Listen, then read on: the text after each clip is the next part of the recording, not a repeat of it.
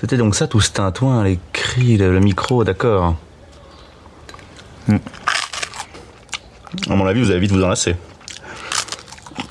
Je ne lui prédis pas un grand avenir. Salut tout le monde, je m'appelle Robin et je suis très heureux de vous accueillir au micro pour ce 15e épisode du balado Une invention sans avenir, le podcast euh, très politique qui va aujourd'hui vous parler de cinéma, d'horreur, de rock'n'roll et bien plus encore. Et oui, car horreur et rock'n'roll, c'est le thème que nous avait imposé il y a quelques semaines notre millième abonné sur Twitter, Arthur Segar, qu'on salue. Salut Arthur.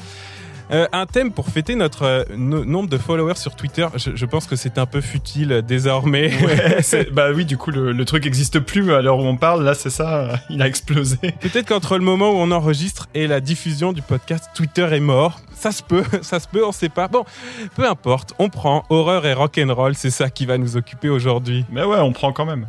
C'est un thème très cool et je vais vous présenter mon band. Ils et elles sont quatre, comme tous les groupes les plus mythiques de l'histoire. Les Beatles, System of a Down, les Poetic Lovers, les Tortues Ninja, les Teletubbies. Les pères fondateurs. C'est ça. Bon, notez qu'en fonction de la métaphore, je suis soit George Martin, Maître Splinter ou le très gros soleil avec une face de bébé des télé. Sauron, comme on l'appelle. Ouais. vous m'imaginez comme vous voulez, ce n'est qu'un podcast. Allez, je vous les présente, à commencer par bah, celui qui a littéralement un prénom de Tortue Ninja, Ça y est, tu me ramènes 20 ans en arrière avec tes blagues là. le co-créateur avec moi de ce podcast. Raphaël est avec nous. Salut Raph. ça va bien?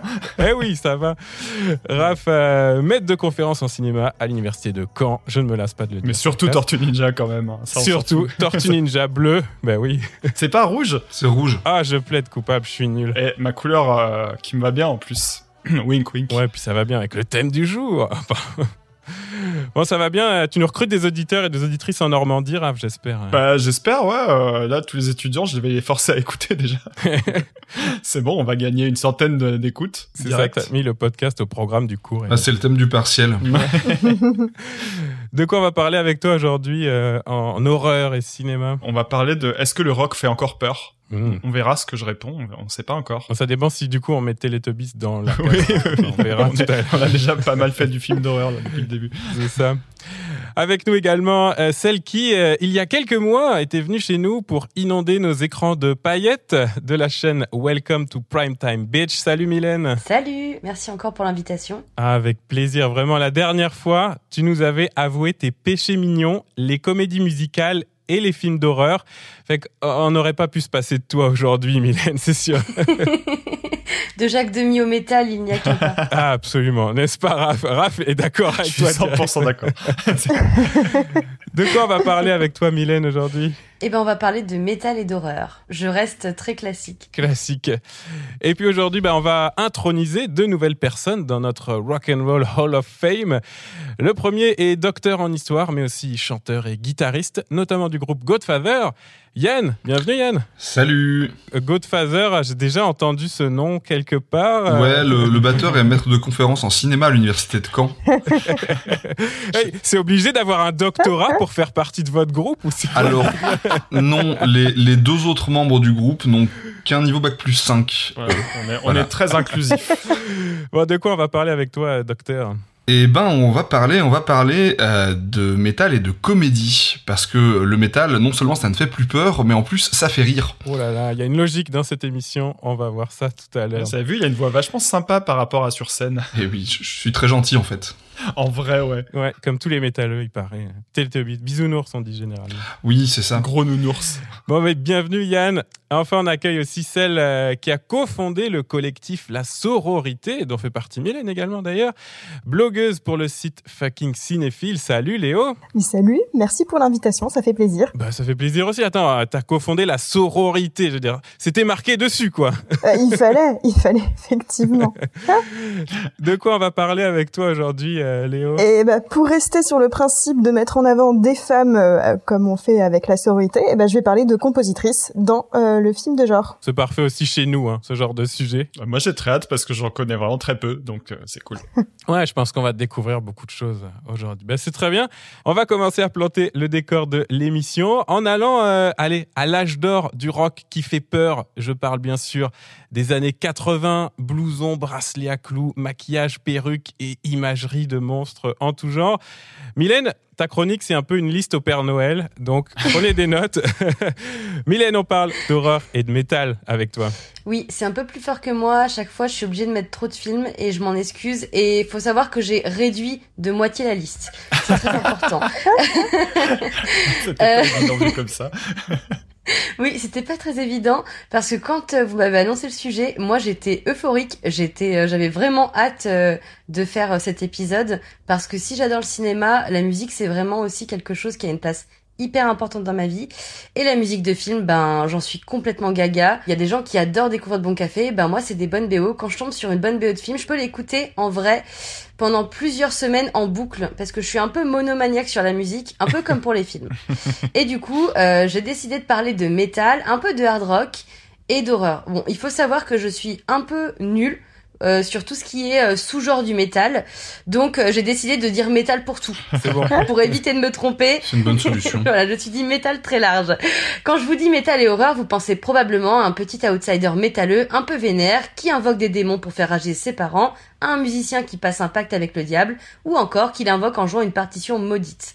Tant de représentations qui sont devenues au fil du temps de véritables tropes du cinéma d'horreur. Et moi, à travers les quelques films que je vais vous proposer, je vais revenir sur ces tropes. Donc effectivement, je parle pas mal de films des années 80 parce que c'est une culture que j'aime beaucoup, mais j'ai essayé de mettre quelques films assez récents et je tiens à vous préciser d'avance que j'ai pas mis que des bons films parce que la vie sans nanar, c'est un peu triste. Ah bah oui. Sur le métal, il y a aussi des trucs mauvais. Il y a aussi des trucs mauvais et euh, du coup, je me suis dit qu'un petit nanar avec des métalleux, ça c'était quand même super sympa. Et avant de figurer dans les BO de films d'horreur ou d'épouvante, tels que Accept dans Fast as a Shark dans le film Démon, si vous l'avez pas vu, je vous le conseille, il est incroyable, ou alors Living Dead Girl de Rob Zombie dans La fiancée de Chucky, c'est l'horreur qui inspira les artistes, dans leurs paroles, mais aussi dans leur nom de groupe, comme Black Sabbath, qui s'appelait à Ah oui. l'époque Earth, et qui décida de changer de nom après avoir vu bah, Les Trois Visages de la Peur de Mario Bava. Nous, on le connaît sous le titre Les Trois Visages de la Peur, mais il est aussi appelé Black Sabbath. Et ça fait un peu plus peur quand même, il faut dire. C'est vrai, ça fait un peu peur. Et du coup, dans ma sélection, j'ai choisi de commencer par un nanar. Mais il fallait. Comme ça, on entame bien. Je vais vous parler de Kiss contre les fantômes, sorti en 1978. Et il faut savoir que ce film, je l'ai revu pour la chronique, donc je l'avais déjà vu une première fois et j'ai décidé de manière euh, totalement consciente de le revoir. Ça a été très compliqué. Parce que pour le coup, c'est un nanar, mais c'est pas un bon nanar. C'est plus un navet, hein. Oui, du coup, ouais, c'est un, un mauvais nanar, c'est un peu un navet, oui. C'est ça, je- bah, il est quand même considéré comme un nanar, mais pour moi, effectivement, on frôle le navet parce qu'il est vraiment, euh, il, il est, enfin, en tout cas, moi, il me fait pas rire. Après, je pense que la performance du groupe Kiss, qui tente de faire des robots, qui lance euh, des flammes avec ses yeux, euh, franchement, il y a quelque chose. En vrai, euh, voir Kiss en mode Scooby-Doo, il y a vraiment quelque chose. À savoir quand même qu'en 2015, euh, il y a quand même eu Scooby-Doo et Kiss, hein, donc euh, bon, Oui. tout se rejoint, euh, voilà mais mais mais c'est vraiment en fait euh, Kiss contre les fantômes c'est un peu la même histoire que Rock Alien. C'est-à-dire que c'est un film qui a été fait euh, dans un but euh, de marketing pour vendre le groupe. C'est vraiment une la grosse stratégie de Bill Aucoin euh, qui avait prévu euh, de les vendre comme ça. Bon je pense que au vu du résultat final finalement il a préféré enterrer ce film et l'oublier. Mais euh, c'est vrai qu'après les briques et Kiss après euh, il y a eu énormément de produits dérivés les comics bah voilà, le téléfilm c'était un passage obligé. Et euh, ouais, je pense que finalement c'était pas nécessaire. Donc le pitch en fait c'est Kiss qui va faire un, un grand concert dans un parc d'attractions, sauf que malheureusement pour eux, on a un méchant scientifique euh, qui transforme des euh, des personnes en, en robots. Alors on sait pas trop comment il le fait, c'est pas très bien joué, euh, c'est pas très bien fait. Aucun des acteurs, euh, tout le monde est en roue libre. Mais euh, du coup, Kiss va être euh, le groupe va être le seul à pouvoir se mettre contre ces petits robots parce qu'ils ont des pouvoirs. Euh, et donc, euh, franchement, de la sélection, s'il y en a un que je vous conseille pas, c'est c'est celui-là. Il est vraiment, Ouais, comme ça, c'est fait. c'est ça. Mais je me suis dit que c'était bien pour commencer. Si je commence par le pire, voilà, euh, on peut passer à autre chose. Et on va rester euh, donc euh, pas très loin dans les années 80 avec le grand Alice Cooper. Alice Cooper, il a fait de sa marque de fabrique euh, le fait d'être très lié avec l'horreur dans son look, dans ses clips, mais il a aussi joué le rôle principal dans un film d'horreur qui s'appelle Monster Dog et qui est sorti en 84. Ici, euh, Alice Cooper va tourner un clip avec sa petite bande, sauf qu'ils vont se faire attaquer euh, par un loup-garou. Et franchement, rien que pour voir Alice Cooper sans son look justement dans ses clips, sans make-up, euh, c'est un peu un choc. Moi, j'avoue que je l'ai vu et il y a très longtemps et j'avais pas du tout reconnu Alice Cooper. Et c'est vraiment en fouillant sur le film où je me suis dit ah oui d'accord, ok c'est lui. et pour le coup, Monster Dog, on est aussi sur un nanar, mais c'est quand même un nanar qui frôle avec le bon film. Et il faut savoir qu'il est réalisé par Claudio Fragasso. Claudio Fragasso, c'est ouais, c'est un peu le daron des nanars. C'est aussi le pro des fausses suites. C'est-à-dire que euh, il va réaliser Zombie 3, Zombie 4, qui sont des suites qui n'ont pas les droits euh, des franchises. Ah Euh, il va aussi réaliser Troll 2. Et donc c'est un mec en fait, euh, quand quelqu'un veut pas d'un projet mais qui a un tout petit peu de thunes, il les prend. Ah, c'est lui Troll 2. Ouais, d'accord. C'est lui. le mec a quand même une grosse habitude du truc, quoi. C'est ça. Le mec ne fait que ça. Je pense que dans toute sa filmographie, il y a aucun bon film, vraiment. Mec, Il vit pour être sur Nanaland, quoi. Mais là, en l'occurrence, Monster Dog, franchement, ça va. Euh, c'est un, un film qui est très dans la vibe années 80. C'est assez cool de voir Alice Cooper en rôle principal et pas juste euh, en petit caméo parce que c'est Alice Cooper. Et du coup, s'il y a un film à voir comme ça, avec lui, je trouve que Monster Dog, ça vaut le coup.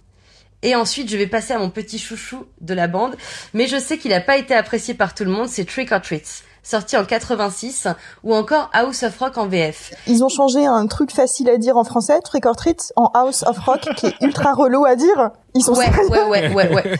Pourquoi Ouais, ouais, ouais. Bah, y a pas de logique. Après, le film, il est presque pas sorti en France, il est méconnu, peut-être qu'il y a une raison, hein. C'est... J'espère. Ça a aucun sens. Des fois, la vie est bien faite, quand même. Il y a certains nanars qui sont sortis sur, sous différents titres, sous- même en français, Oui. sur deux ou trois titres différents, donc euh, bon, après tout, c'est pas étonnant. Peut-être pour essayer de les revendre une deuxième fois au cas où c'était juste une erreur, la première qui a pas marché, quoi. Et du coup, pour House of Rock ou Trick or Treats, euh, ici, on est vraiment sur le trope, euh, voilà, de l'outsider, du petit métalleux. On va suivre Eddie Wenbauer. Je m'excuse pour son nom de famille, c'était pas facile. Qui est un grand fan d'un chanteur euh, de heavy metal. Euh, mais quand je dis fan, c'est que c'est son idole, c'est son dieu. Sauf qu'un jour, ce fameux chanteur euh, va mourir dans un incendie. Et euh, à partir de là, il va partir en quête de la dernière copie qu'il a pu enregistrer pour bien sûr l'écouter. Et comme dans tout bon film avec des métalleux et de tout bon film d'horreur, le vinyle est tenté. Quand il va lancer le vinyle, il va se rendre compte qu'il invoque l'esprit euh, donc euh, du, du chanteur et que s'il le lance à l'envers, il peut carrément euh, tuer ses potes avec. On va avoir aussi un moment où le vinyle va presque prendre vie. Donc euh, là, on reste typiquement sur un truc qu'on peut retrouver dans énormément de films avec des métalleux, c'est-à-dire le vinyle hanté, la partition hantée, l'invocation au démon, Mhm. parce que son chanteur préféré était euh, quelqu'un euh, qui était très euh, sur la démonologie. Et moi, Trick or Treat, c'est un film que j'aime énormément. Il est complètement kitsch, il est très typé années 80, mais je le trouve incroyable. Il faut savoir que dedans, on a James Simmons qui joue et Ozzy Osbourne, et que euh, les deux avaient été pressentis pour des rôles principaux et que finalement, ils les ont pas acceptés. Ils ont préféré faire des petits caméos. Et en fait, euh, toute la BO du film, elle est, euh, elle est composée donc euh, par un groupe fictif, donc Fastway, qui est composé de l'ancien guitariste de Motorhead, Fast, et euh, de Peter Wade Dufaux. Et franchement, cette BO, elle est assez incroyable. Si euh, il y a une BO de film d'heavy metal à garder, c'est celle-là. Et en plus, elle est sortie il y a pas très très longtemps en vinyle. Elle a été rééditée. Donc, euh, si vous pouvez la trouver, franchement, foncez. Ça, c'est mon petit chouchou euh, de la sélection. Comme quoi, il y en a des biens. oui, non, non, il y en a des biens. Mais après, je sais de source sûre que Robin euh, l'a trouvé un peu chiant. oui, il est en train de bouillir, là, derrière son micro. Non, mais je suis d'accord avec toi. Après, bon, c'est c'est pas mon préféré dans ta liste, on en reparlera après. T'inquiète, euh, ton préféré arrive.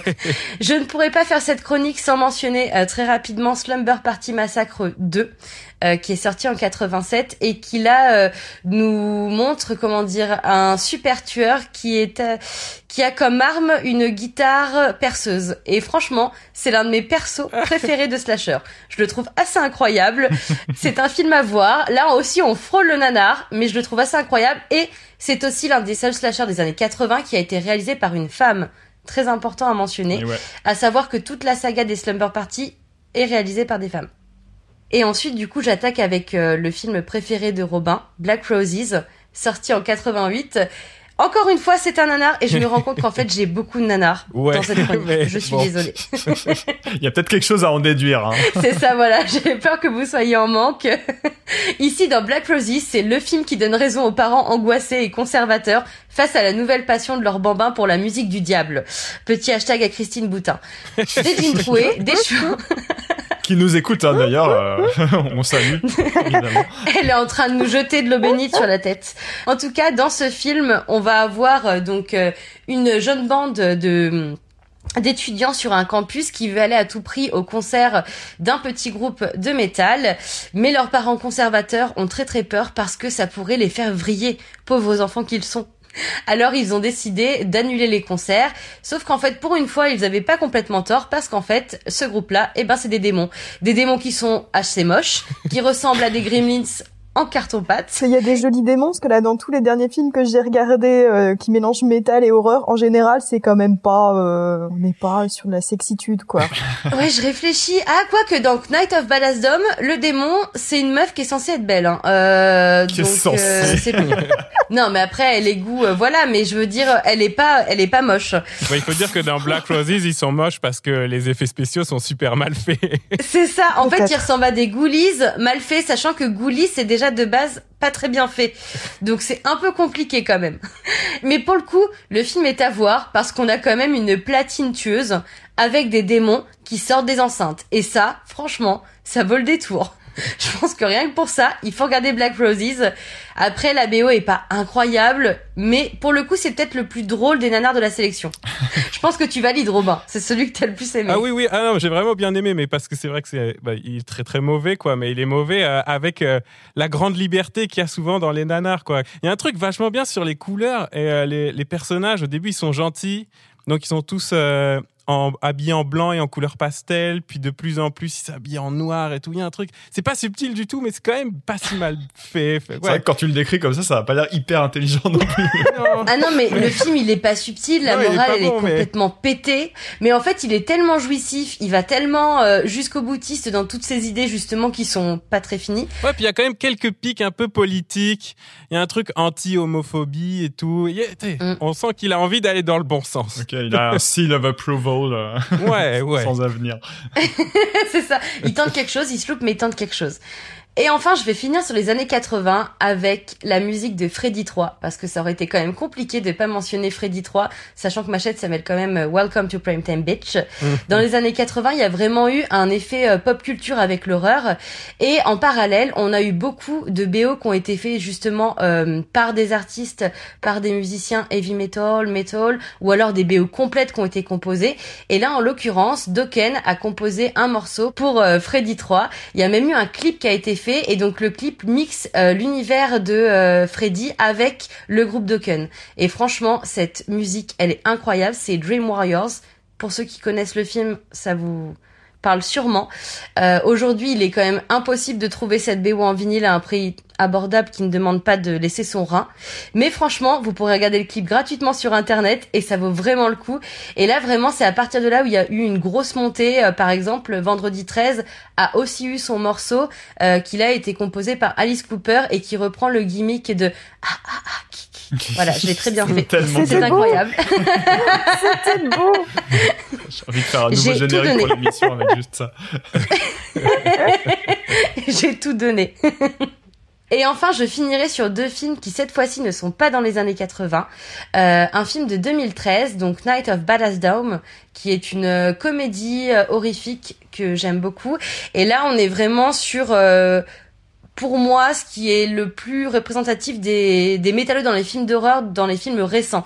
On va rester sur des geeks euh, métalleux qui sont euh, soit rôlistes, par exemple, euh, comme dans Stranger Things, euh, cette figure voilà du geek et du métalleux qui sont en accord au-delà de l'outsider et donc là on va avoir une bande de losers de vrais losers euh, qui ont dépassé la trentaine et qui font toujours donc des jeux de rôle qui ont sont complètement paumés dans leur life et qui un jour euh, dans leur jeu de rôle vont trouver un livre et vont tenter une invocation et dommage c'est une vraie euh, relique et ils vont invoquer un démon Comme tu dis des ados dans leur tête, mais en vrai, c'est les adultes de maintenant, en fait. Léo s'est reconnu dans le film. On les connaît, on les fréquente ces gens-là. Hein. c'est vrai Donc euh, du coup voilà, ils vont invoquer un vrai démon qui va prendre l'apparence de l'ex d'un des personnages. Comme ça, euh, tout va bien. C'est là où je disais, pour une fois, on a un démon qui est pas moche. Un rôliste métalleux qui a une ex. Oui, alors oui, c'est peut-être là où ça couac. Surtout qu'en plus, il va pécho euh, dans, dans le film. Donc oui, peut-être qu'il y a des trucs qui sont incohérents, mais voilà. Euh, désolé, euh, c'est totalement irréaliste. C'est- de la fiction, Raph. Enfin, ça... Où est la cohérence? C'est pas très bien écrit. Oui, parce qu'il même, faut hein. quand même savoir qu'à la fin, euh, il tue le démon euh, grâce à sa chanson de métal. Hein, donc bon, euh, est-ce que c'est très très réaliste? Je sais pas trop, tu vois. Ouais, parce que c'est la musique du diable normalement. Ça devrait pas tuer le démon. C'est n'importe quoi. Oui, c'est vrai, ça devrait lui Ah plaire. bah ouais. C'est c'est pas cohérent. Mais bon, la musique, ça fait tout. Hein. Dans Dance of the Dead, euh, la musique euh, fait fuir les zombies, donc, euh, enfin, du moins les endort, donc tout est possible. Hein. Et enfin, je finirai sur mon petit chouchou, euh, qui lui a été fait en 2022, Studio 666, qui euh, est un film euh, qui met en avant euh, le célèbre groupe des Foo Fighters, qui va emménager dans une dans un manoir hanté pour faire leur dixième album, dixième album possiblement maudit, puisque Dave Grohl n'a plus d'idées, n'arrive plus à composer, est toujours en boucle sur ses anciens morceaux, sauf qu'il va se faire posséder par l'esprit d'un démon cannibale et va vouloir tuer tous ses, tous les membres des Foo Fighters de manière très inventive. Franchement, ça c'est très très chouette. Euh, il va même aussi euh, les manger, les faire passer au barbecue. euh, Enfin, il y aura pas trop de limites à ça. Euh, bon, quand même, il va les tuer juste après avoir composé avec eux, hein, parce qu'il faut pas déconner. Le but est quand même de faire un dixième album. C'est quand même un film à la gloire de Dave Grohl. Hein. Faut, faut pas non plus euh, oublier ça. Euh, et dans ce film, il va faire du coup un dixième album qui va être un album de métal sous le nom euh, donc euh, de Dream Widow et album qui est euh, véritablement sorti en vinyle, qui est très très chouette. Euh, franchement, ça fait partie de ces albums où on veut secouer les cheveux. Et moi. euh, il y a rien qui me fait plus kiffer que secouer les cheveux devant un film. C'est vraiment un film que je conseille. J'espère que il sera diffusé en France, euh, qu'il aura une autre visibilité, parce que vraiment au-delà de la BO qui est très chouette et c'est quand même ultra cool de d'avoir Dave Grohl qui fait du métal. euh, c'est un film euh, qui euh, nous replonge dans la série B années 80 et ça c'est trop chouette. Et voilà, je finirai euh, sur le Studio 666 que je vous conseille fortement. Et merci pour ce conseil et tous ces conseils. On retient quand même quelques trucs de ta liste. euh, c'est euh, beaucoup de bonnes BO et pas beaucoup de bons films. et, et- et aussi, euh, une des phrases que, que tu as dit le plus souvent, on, on frôle le nanar. J'ai quand même une question en terminant ta chronique. Est-ce que c'est à cause de ton goût à toi pour le nanar ou est-ce que c'est vraiment que le sous-genre métal horreur est, est particulièrement nanardesque par essence? Est-ce que tu as une idée là-dessus? Pour moi, il est, il est vraiment, surtout dans les années 80, il y a vraiment un truc où en fait, on n'a pas tant pitché que ça autour du film et euh, finalement l'idée d'avoir des métalleux euh, c'était le, le- la base du film sauf qu'en fait bon fallait peut-être un peu travailler autour et euh, je pense que c'est pour ça que la plupart de ces films là sont quand même des gros nanars parce qu'aussi il y a des choses qui se répètent énormément et c'est vrai que le sous-genre heavy metal et horreur c'est un sous-genre que j'aime beaucoup mais qui est très redondant Ouais, c'est vrai, moi j'en ai vu deux dans ta liste euh, sur, euh, sur le principe. Ils se ressemblent quand même beaucoup, puis le schéma il est quand même assez classique. C'est un schéma de conte, la découverte de l'objet magique, le, sais, le pacte Mhm. avec le diable, blablabla. Donc effectivement, il y a, il y a des risques de redondance, euh, j'imagine aussi avec les autres de ta liste. Il y a un truc que j'ai aimé aussi dans les deux, c'est que c'est évidemment un sujet qui est propice au, au méta. On aime bien le méta euh, dans, dans cette émission. Il y a un truc très Cronenberg euh, dans les deux parce que ça va être euh, des, des objets médiatiques qui vont se révéler maléfiques. Il y a, il y a des scènes incroyables où euh, il y a une sorte de chien démoniaque qui sort d'un haut-parleur euh, pour euh, manger le père homophobe ou je sais plus qui je, je- je confonds peut-être un peu les deux films que j'ai vus parce que c'est dans Black Rosie celui-là. C'est c'est ça. c'est la platine tueuse. Mais peut-être que t'as vu un meilleur film en fait avec ton mélange des deux là. ouais c'est parce que je regarde les films très fatigués le soir fait que j'ai l'impression que c'est un peu éthéré c'est comme des rêves un peu. J'ai rêvé de trucs chelous. Ouais non mais ouais c'est ça il y a un peu ce truc en commun de ok ils vont aller jusqu'où dans euh, faire apparaître des trucs monstrueux avec des objets médiatiques des cassettes audio des vinyles et ça c'est quand même assez cool c'est souvent inventif quoi dans ces films là Moi, j'avais une question. À quel point la musique métal est présente dans les films? Parce que tu, tu dis qu'il y en a, voilà, mais en fait, je me suis toujours dit, moi, que le enfin, métal et film d'horreur, en termes de thématique, ça colle bien. Mais en termes d'ambiance, en fait, euh, du métal dans un film d'horreur, ça ménage pas du tout le suspense, quoi. C'est c'est beaucoup plus adapté euh, D'ailleurs, quand on entend du métal dans des films récents, c'est plutôt des, gros blockbusters d'action où, mm-hmm. où, on nous met du métal en fond pour avoir quelque chose d'assez rythmé et qui met dans l'ambiance. Est-ce qu'il y en a dans les films et est-ce que ça contribue à, à faire un peu de suspense ou est-ce qu'au contraire ça contribue à complètement casser l'ambiance et en faire des gros nanars et à faire le côté nanar voilà. C'est ça si, si si je laisse Mylène répondre mais moi je enfin il y a des, des genres de films si tu penses à certains Dario Argento euh, t'en as et ça correspond tout à fait au style qui veut véhiculer le côté un peu mauvais garçon un peu j'en ai rien à battre donc je mets du métal euh, même si ça fait pas très propre euh, dans le dans le film, mais si, si, bien sûr que si. Bah justement, tu parles de Dario Argento. Euh, je pense que le meilleur exemple, ça reste euh, Démon de Lamberto Bava, où euh, il y a cette scène hyper rythmée où du coup le mec euh, va euh, en fait le principe de démon c'est euh, des gens qui se font inviter par un mec assez mystérieux et chelou faut le dire dans un cinéma pour voir la projection du film justement démon. Et en fait au fur et à mesure du film donc au début il y a une fille qui se fait mal avec un masque le masque qui est dans le film et elle va se transformer en démon et tous les gens du cinéma vont se transformer sauf qu'ils sont enfermés dans le cinéma. Et il y a un moment donné où le grand héros va monter sur sa moto et fuir les démons et là il y a Face à the Shark qui se qui se lance et moi euh, c'est l'une de mes chansons préférées et je sais que cette scène je l'adore. Parce qu'en fait il y a un côté euh, je pense que le métal c'est pas fait pour les scènes de suspense mais pour mhm. cette certaines scènes hyper rythmées comme dans Ténèbres ou quoi bah là euh, du coup ça va vachement marcher. Peut-être des scènes de course poursuite ou des trucs comme ça. Par exemple bah ouais dans Chucky Living Dead Girl c'est ça se lance au tout début quand elle récupère les morceaux de Chucky et qu'elle tue le policier. Il y a vraiment un truc en mode là ça commence en début de film genre ok les gars, vous savez où vous êtes, ou alors en plein dans l'action, en mode bon bah réveillez-vous, là ça, ça part. Mhm. Ouais, un usage, finalement c'est un peu l'usage du métal dans d'autres films en fait, ça se différencie pas forcément dans les films d'horreur de de la manière dont on l'utilise ailleurs en fait. Non, je pense pas. Mais par contre, effectivement, euh, il y a des films où euh, euh, là, il y a pas longtemps, j'ai vu un film d'horreur, The Retilator ou un truc comme ça, et en fait, c'est que des musiques de métal. Et c'est vrai que suivant le propos, je pense que l'horreur et le métal, ça peut quand même très bien matcher en fait. Si c'est bien amené, surtout que le métal, bon, encore une fois, je suis pas une pro, mais c'est que ça reste quand même un genre hyper varié avec des musiques qui sont pas tout le temps dans, l'énervement. Et du coup, je pense que ça peut être hyper intéressant de faire tout un film d'horreur sur. Enfin, pour moi, c'est toujours euh, des genres que j'ai trouvé très cohérents entre eux. Ouais, puis j'ai l'impression dans les, dans les films que j'ai vus, dans Trick or Treat par exemple, ça marche quand même bien sur, sur des scènes euh, de temps un peu plus faibles. Euh, même des discussions. Il y a le personnage qui, qui, se balade beaucoup, il fait de la voiture. Au début, il est un peu loser, alors forcément, c'est pas lui qui a des scènes d'action au début, mais je trouve ça quand même, ça marche quand même bien parce que le, les, les métalleux savent aussi faire des balades et des trucs un peu lents et plus euh, moins films d'action. Fait ça marche quand même, même dans les films que tu avais choisis pour aujourd'hui, j'ai l'impression. Non, non, franchement, pour moi, ça marche très bien. Et euh, c'est vrai que, enfin, ma culture métal, elle s'est faite par les films d'horreur et par des musiques que j'ai pu écouter comme ça, parsemées dans des BO. Alors des fois, il y en avait qu'une, des fois, c'était toute la BO. Et je pense c'est pour ça aussi que, par exemple, bon là, c'est un exemple hyper mainstream, mais que euh, du coup, des gens ont redécouvert Metallica avec Stranger Things parce que du coup il y a un truc scénique.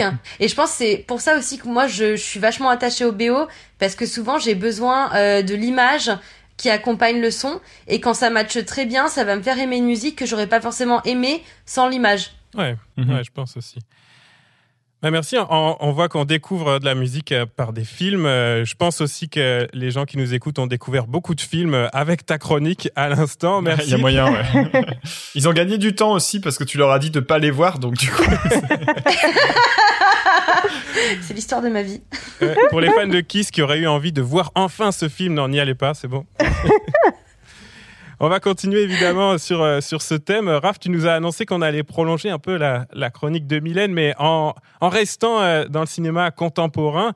Ta question, le rock euh, fait-il encore peur aujourd'hui? Ben ouais, et en fait votre discussion là, elle me fait une transition parfaite parce que justement moi je trouve que euh, ça, ça marche dans certains films des années 80, ce truc où quand même la musique va amener de l'ambiance et finalement toutes les tous les exemples qu'on a, c'est dans cette époque-là.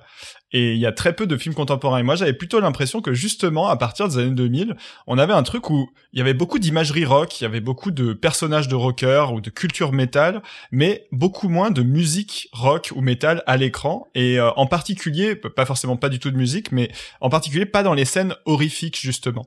Je vais vous dire d'où part euh, ma réflexion un petit peu. Euh, cet été, j'ai vu un concert de Lordi en festival. Vous voyez Lordi, ce groupe euh, qui a fait l'Eurovision, qui a gagné l'Eurovision, Qui a gagné, euh, ouais. finlandais là, euh, voilà. Euh, qui se déguise en gros monstre, euh, qui a une ambiance grand guignol, un peu train fantôme, euh, des costumes de, de méga démons avec des ailes et des machins. Ouais. Honnêtement, ça fait bien son job, ça, ça fait son effet et tout, et c'est euh, assez cool à voir le côté spectacle métal. Mais en même temps, c'est quoi comme métal? Bah en fait, c'est du métal hyper accessible, hyper gentil, presque pop avec euh, gros refrains, des hits vraiment radio et tout. Et je me suis dit, il y a une disproportion absolue entre le fait que bah ça c'est là pour effrayer au niveau des corps, mais en fait la musique elle fait pas peur mais Mm. à 0% quoi. et pourtant euh, enfin je sais pas, ça colle pas trop avec l'image qu'on a que le métal normalement c'est censé faire peur. Euh, moi ma mère, elle avait peur que j'écoute du métal quand j'étais ado, Euh, je sais pas, c'était censé un peu être effrayant quoi. Même le rock en général, il y a eu beaucoup de panique un peu liée au, au rock, que ce soit parce que ça venait des musiques noires et donc du coup bah, l'Amérique conservatrice évidemment ça lui fait peur, que ce soit des peurs de la jeunesse, que ce soit la peur de la sexualité, toutes les controverses euh, autour de Elvis euh, qui était trop déhanché, tout ça, enfin Mm. tout ça ça culmine dans une espèce de peur générale euh, historique qui maintenant en fait a complètement disparu, y compris dans la, le, le style le plus extrême qui est censé être le heavy metal quoi. C'est un vrai sujet dans les films que j'ai vus de la liste euh, de Mylène. hein. Le fait que les parents veulent faire interdire les concerts de rock. Bah ouais, et puis dans l'histoire, les fameuses ligues de vertu américaines, là, dans les années 50 et tout, euh, c'était vraiment ça. Le but, c'était aussi un peu de mettre le doigt sur euh, un truc qui faisait tellement peur et qui était tellement anti-chrétien que bah fallait l'interdire. Christine Boutin va encore faire interdire le Hellfest quand même, hein, mais... euh, Ouais, c'est vrai, t'as raison. Peut-être un jour elle réussira, hein. on sait pas. On sera obligé d'aller en Suisse. Bref, et donc voilà, je me disais, euh, pourquoi est-ce qu'on entend finalement pas tant de rock ou de métal que ça dans l'horreur? Et euh, je me suis concentré un peu dans ma réflexion sur euh, deux cas qui me semblent exemplaires, c'est-à-dire des films qui s'y prêtent très bien, mais où finalement il y en a pas, et inversement des films qui puissent dans le rock, mais pour des séquences qui sont vraiment plus inoffensives, comme disait Yann tout à l'heure, des trucs plus d'action ou même euh, des séquences de transition un peu chill. Euh, L'emblème pour moi de ce paradoxe, c'est le premier film de Rob Zombie, La Maison des Mille Morts, Mm. qui est sorti en 2003. Euh, donc Rob Zombie, musicien euh, de hard rock un peu indus. Euh, dans les acteurs, il y a plein de gens qui ont collaboré avec des groupes. Euh, Sherry Moon Zombie, sa femme, qui a fait des clips avec Black Label Society. Euh, Bill Mosley, qui formera plus tard un duo avec le gars de Pantera. Enfin bref, il y a plein de liens qui se font avec la culture rock. Il y a un design aussi qui est très rock dans le film. Pour résumer très vite fait, c'est un redneck movie qui est censé se passer dans les années 70 avec une famille de psychopathes dégénérés dans le sud, quoi, euh, qui tue des jeunes euh, pendant Halloween. Et en gros, il y a plein de références à l'histoire du genre, du second degré, tout ça. Et en fait, c'est un film où, étonnamment, les rednecks, ils sont vraiment méchants. Mais en même temps, ils jouent leur propre folklore. C'est-à-dire, ils jouent les décos d'Halloween en papier carton, euh, le, les masques, les accessoires de farce et attrape et tout ça. Et euh, en fait, dès le début, on nous dit tout ça, c'est du train fantôme, ça fait pas peur. Et en même temps, bah du coup, après, ils tuent des gens, donc en fait, si, ça fait peur. donc, euh, enfin, je sais pas, il y a cette espèce de truc vraiment très, euh, très ambigu. Et euh, du coup, ça suinte vraiment la culture rock en fait. Chaque plan, ça pourrait être une scène euh, de l'ordi, euh, ça pourrait être une pochette de grindcore et tout. Et pareil dans la suite. Euh, donc le deuxième film qu'il a fait à, partir de ça, c'est euh, The Devil's Reject, qui garde ce côté très ironique, mais avec un côté plus euh, road movie, on va dire, mais toujours avec ces personnages qui sont des vrais méchants en fait. C'est des psychopathes absolus. Et en fait, il y a ce truc intéressant où quand la bonne société découvre ce qu'ils ont fait, il y a une émission de télé très on est toujours dans l'imaginaire années 70 euh, voilà euh, le- la fascination pour les tueurs en série les trucs comme ça. Sauf que l'émission de télé au lieu de parler des trucs vraiment graves c'est-à-dire les dizaines de corps qu'on a retrouvés chez eux euh, les présente par des détails qui rappellent justement les paniques morales sur le métal et le satanisme. Donc euh, ils disent ah c'est des gens qui vénèrent le diable il y a des pentagrammes ils ont marqué 666 sur le mur c'est horrible et tout alors que mec, il y a des gens dépecés, c'est pas Ouais. c'est pas le, le satanisme qui est horrible là. Enfin voilà. Donc les deux films tout entiers nous disent explicitement que c'est du folklore. Et finalement, du coup, elle parle de la culture rock et du fait que c'était pas accepté, mais du rock, on n'en entend pas tant que ça. Hmm.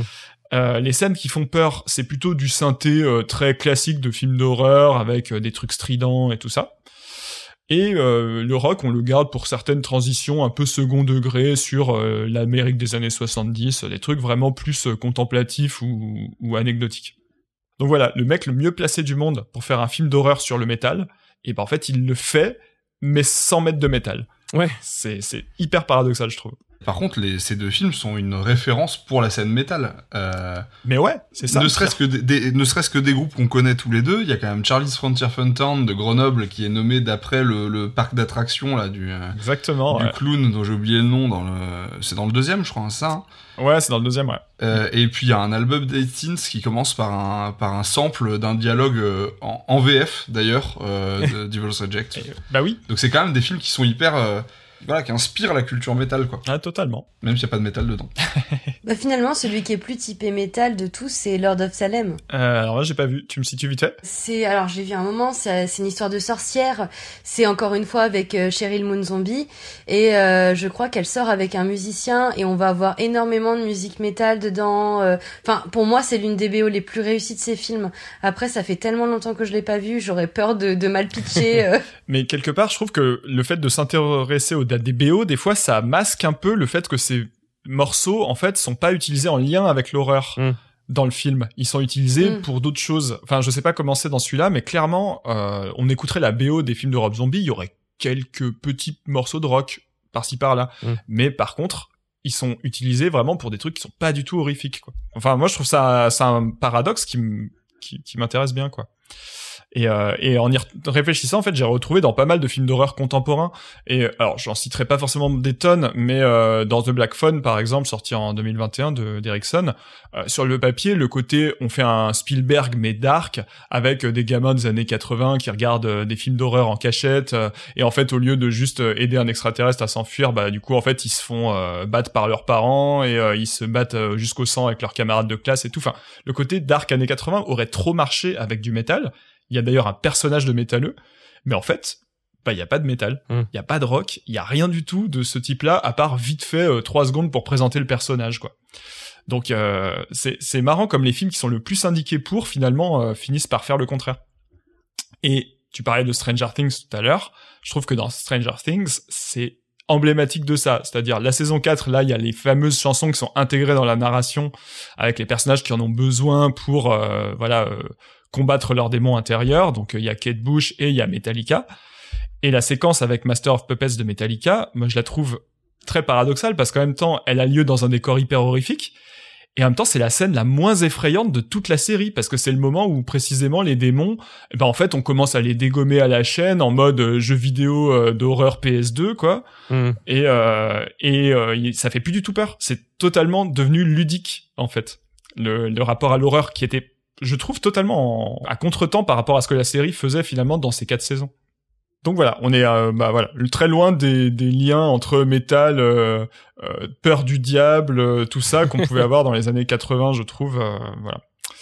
Et euh, comme tu disais tout à l'heure, Yann, moi je pense que il f- il y a une raison à trouver à ça, c'est que le rock en général, c'est assez entraînant. C'est bien rythmé, il y a un tempo stable, il y a des structures musicales reconnaissables, couplets, refrains, tout ça. Or, l'horreur, elle a plutôt besoin de surprendre habituellement, ou alors au minimum de nous mettre dans un état de suspense, d'incertitude.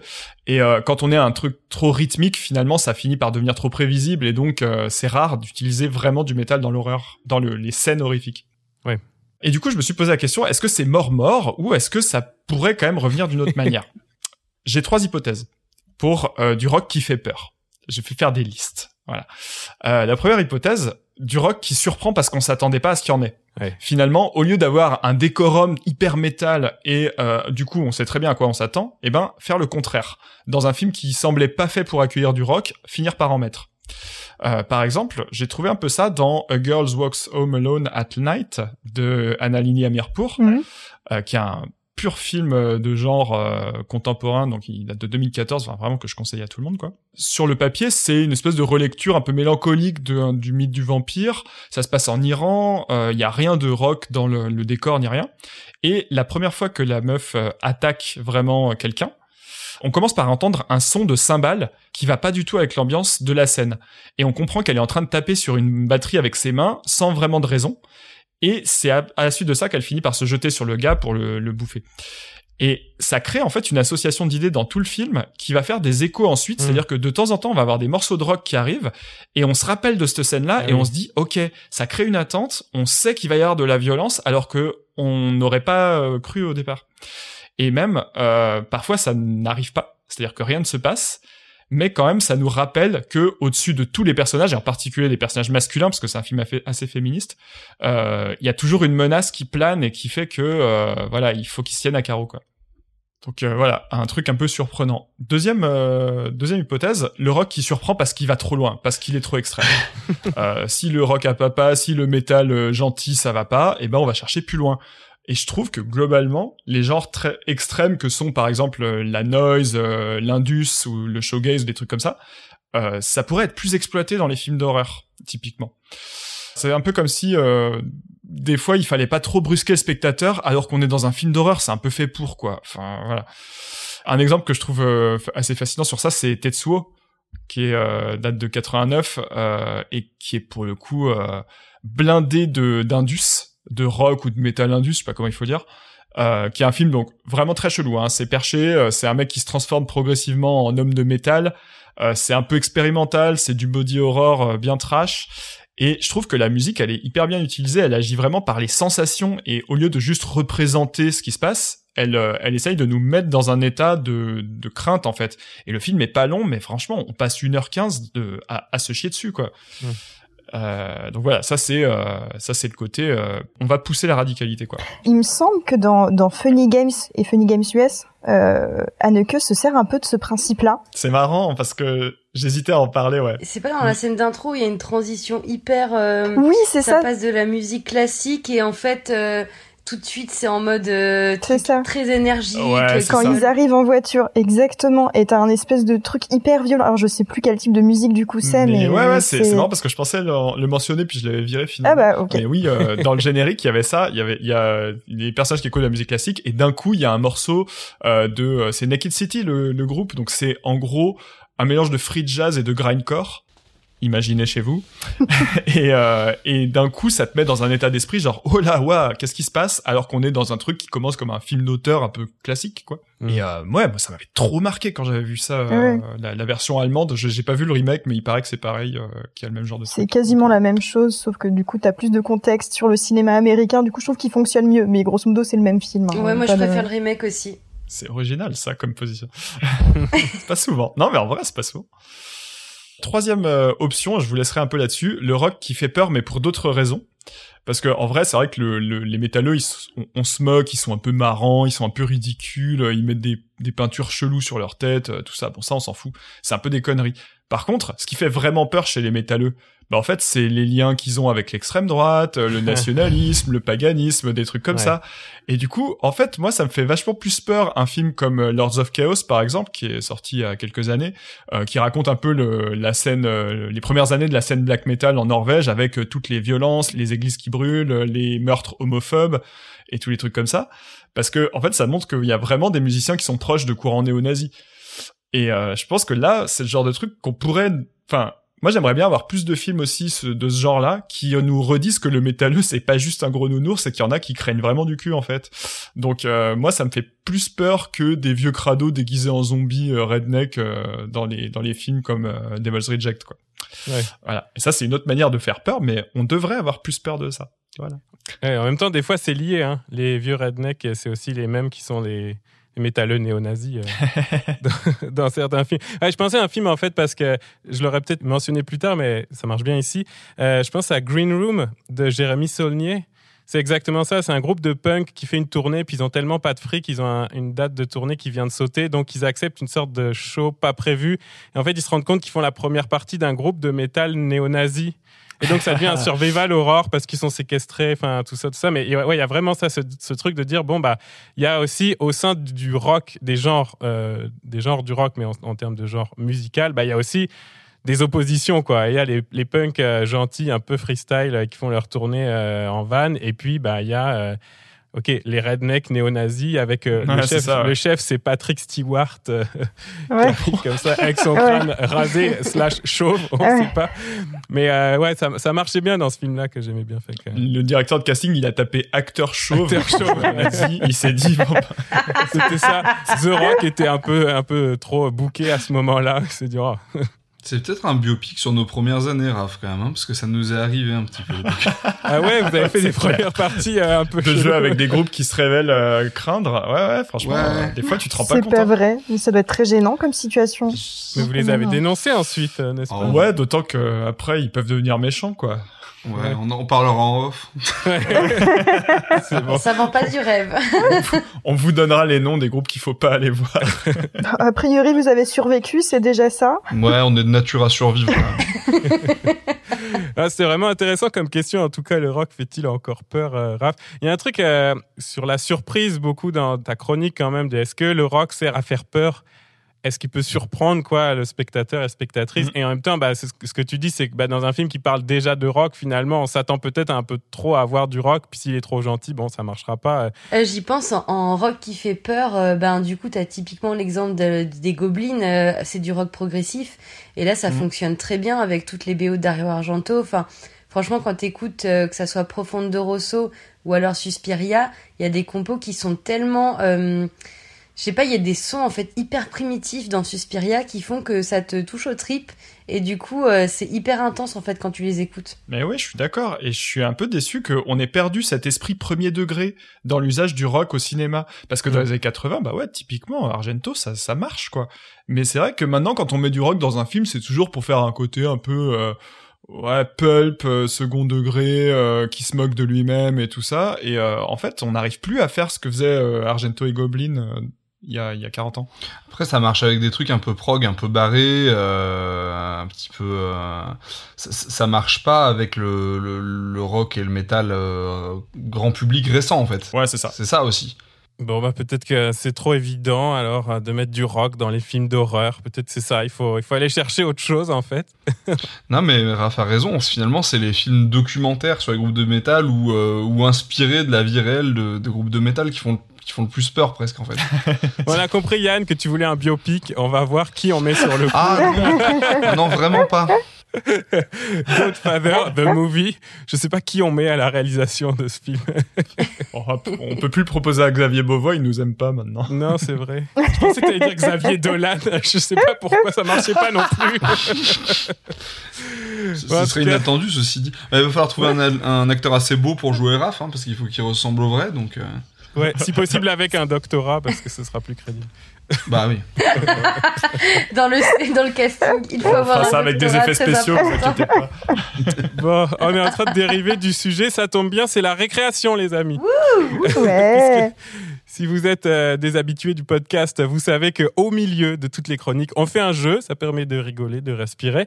Et euh, bah, c'est un jeu qui va pas trop faire peur normalement. Euh, c'est moi qui vous ai préparé un jeu aujourd'hui, mais je dois créditer en toute euh, honnêteté ce jeu à Raph qui m'a proposé l'idée pendant la semaine. J'en avais une autre, beaucoup moins bonne, je dois le dire, et donc d'après une idée originale de Raphaël Jodon. Ok, c'est bon, ça me va. Alors, puisqu'on parle aujourd'hui de rock et horreur, eh bien, c'est un jeu de mash-up. J'ai mélangé des noms de rockers, rockeuses, groupes de rock avec des titres de films. Alors, ça donne des trucs étonnants, voire effrayants. Euh, je vous donne l'exemple que m'avait donné Raph pour me pitcher le jeu, comme ça vous aurez une idée de, de, de où je pars avec cette idée. Ouais, de, ah, de loin. Pré- Alors. pré- Préparez-vous. Si je vous dis, c'est Tom Cruise avec une énorme barbe jusqu'aux genoux et il fait de l'avion. Zizi Top Gun. Zizi Top Gun. Ah, voilà, ouais. donc Yann est Ouais. très chaud. Donc voilà, on est sur du jeu de mots de qualité. Hein. Ah ouais, d'accord. Préparez-vous. Donc c'est rock au sens large, à toutes les époques. Il y a peut-être des titres en VO. Bon, vous êtes, euh, vous, allez être bon et bonne, ça devrait aller. Si on n'est pas bon, on coupera, on, on- on Ouais. fera un montage foireux. C'est ça, je me débrouillerai. Il se peut qu'il y ait aussi de la mauvaise foi dans ce jeu parce que cette émission sans mauvaise foi n'a aucun sens. Mm. Et puis, euh, bon, je dédie évidemment ce jeu à Arcani, qui est le spécialiste des jeux de mots et de la mauvaise foi dans ce podcast. Je pense qu'il va aimer. Je vous préviens, quand je lui ai parlé de ce jeu, Robin m'a dit Oh là là, j'en ai plein tout de suite, genre oh, trois secondes après que je lui ai proposé l'idée. Donc, Je ça sais va pas si bien. mon cerveau est prêt pour ce jeu. On va voir, on, se met, on va y aller tout doucement. Donc, je vous pitch des mashups de rock et de films, films d'horreur fantastique euh, SF, hein, pour commencer. Ça vous va? Ça me va. Alors, le pitch. Si vous regardez le clip d'un célèbre duo de rock français, vous allez mourir dans 7 jours. Indo Ring. Ah, c'est duo de rock Non. français. Indochine, c'était pas un Euh, duo. Euh, les Ringa Mitsuko. Ah, ouais, c'est ça. Ah. Les Ringta Mitsuko. Ah, ouais, pas mal. Donc attention, si vous trouvez une cassette du clip de Martia Baila euh, Ouais. dans un grenier, euh, attention à vous, hein, vous aurez 7 jours donc pour retrouver euh, l'âme perdue de Fred Chiche, hein, quelque part dans les limbes. Euh, bah, ça, ça va? Ça va comme début? Ouais. Vous avez, pi- vous pigé le truc. C'est Ouais, ouais. compliqué, hein. Ça va, ça va. Un groupe de rock s'enferme dans un hôtel pour écrire son prochain album et s'entretue. Attends, c'est quel groupe? Qu'est-ce que ça peut être? Ouais, je peux vous aider un peu, mais bon, vous avez le film? Bah, Le film, ça va, ouais, mais le groupe? Si je vous dis un groupe de rock allemand s'enferme dans un hôtel pour Mais écrire crois son prochain album. le, j'ai le groupe de rock, j'ai pas le... Ah bon? Ah bah attends, on va mettre en Attends. commun. Moi, j'ai Shining. Ouais. Bah oui, alors moi j'avais Tokyo Bah, Hotel, mais je voyais pas le lien entre Shining et Tokyo. Bah Hotel. oui, j'arrive pas à mixer les deux, ouais. C'est Rammsteining. Rammsteining, ouais. Ah, Rammstein, Ah Putain, moi j'étais sur Tokyo Hotel aussi. putain, eh, n'importe quoi. Tokyo. Bah, ça marchait. Ça marche aussi un peu. Ça marchait, marchait, ça marchait. Michel Tokyo dedans. Hotel, ouais. Ouais, non, j'étais sur Rammsteining. Ah non, bien. Euh, une femme séquestre un guitariste de rock pour le forcer à écrire un nouvel album. Alors, du... Celle-là, j'ai de quoi vous aider, mais je commence, euh, je commence Alors, vraiment le c'est Misery de. Ouais. Ouais. Et D'après Stéphanie. J'ai que le Ah, film. comment il Ouais. s- Donc, si je vous dis à une femme séquestre un guitariste Un de guitariste, rock pour euh, le forcer à écrire. Misery Hendrix. Ah, c'est non. eh, c'est pas Pour le forcer Hein. à écrire C'est le bien. nouvel album du groupe Cream. Misery Clapton. Misery Ah. Clapton. Ah Putain, il est bien. Euh, euh, ce rocker français a l'air super sympa, mais en fait, il tue les gens dans leurs rêves. Alors, j'ai les, Freddy. les grilles. euh, ouais. Enfin, les peut-être en français. Ah bah oui, les griffes de la nuit, du coup. Les griffes de. euh, comment Euh, Les- c'est- plus Freddy. Non. Est-ce que c'est Vincent Delerme? Parce que tu nous as dit. Non, j'ai dit rocker quand Vincent Delerme.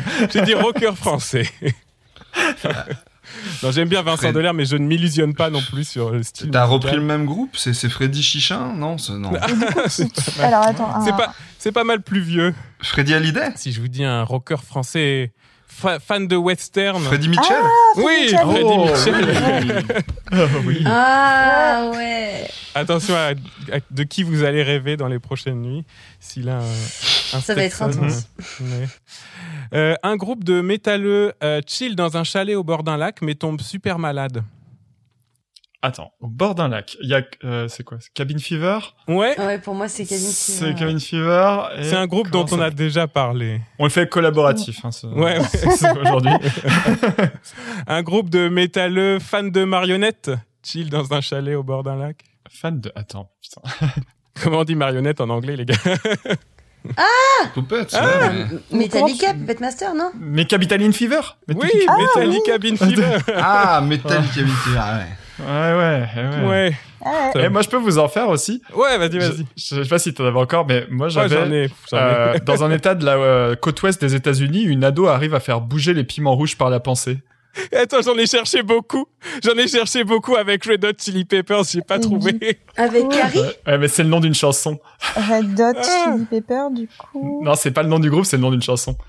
Ah là là. Ah, ah. C'est Carrie Ah, Carrie Fornication. Fornication Bien joué. Ah c'est bon.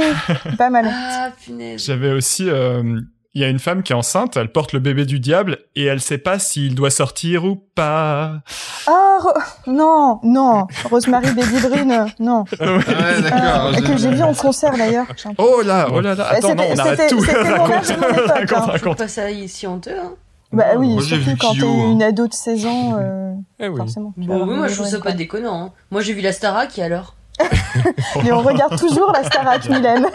Oui, et, mais bon, on a du vin maintenant. Avant, à Oui. l'époque, on Ouais. n'avait pas de vin. Euh, J'en ai peut-être un ou deux pour finir en beauté ou je sais pas. Euh, une famille tombe en panne dans le désert et se trouve torturée par des mutants qui les forcent à écouter du Alors, La colline Genesis. à des yeux. La colline à des Phil yeux. Collins a des yeux. Phil Collins a des Ah Colline a des suites.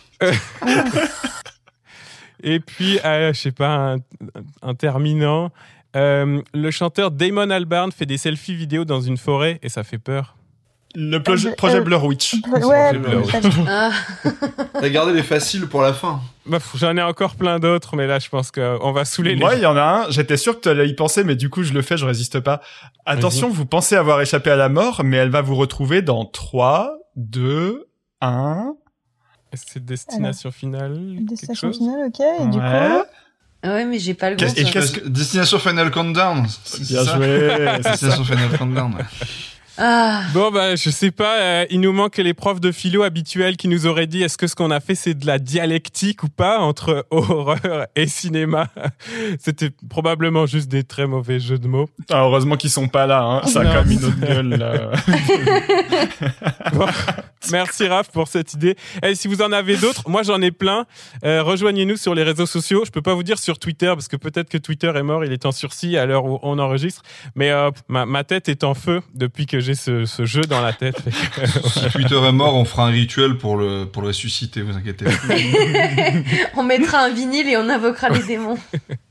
Attention, si vous écoutez ce podcast, euh, il y a des, des esprits qui vont peut-être se réveiller et, euh, et ben vous faire marrer, puisqu'on était là-dessus. Yann, on a annoncé tout à l'heure la couleur. Euh, tu vas nous parler de métal et comédie, puisqu'en fait, avec Raph, on a compris que finalement, le métal et le rock, ça faisait plus assez peur. Alors, est-ce que ça fait rire, Yann? Alors, euh, je, je sais pas, moi ça me fait rire, mais euh, vous, vous me direz. Euh, alors en fait, bah ouais, c'est vrai que traditionnellement, on associe plutôt au métal les genres de l'horreur ou éventuellement du fantastique.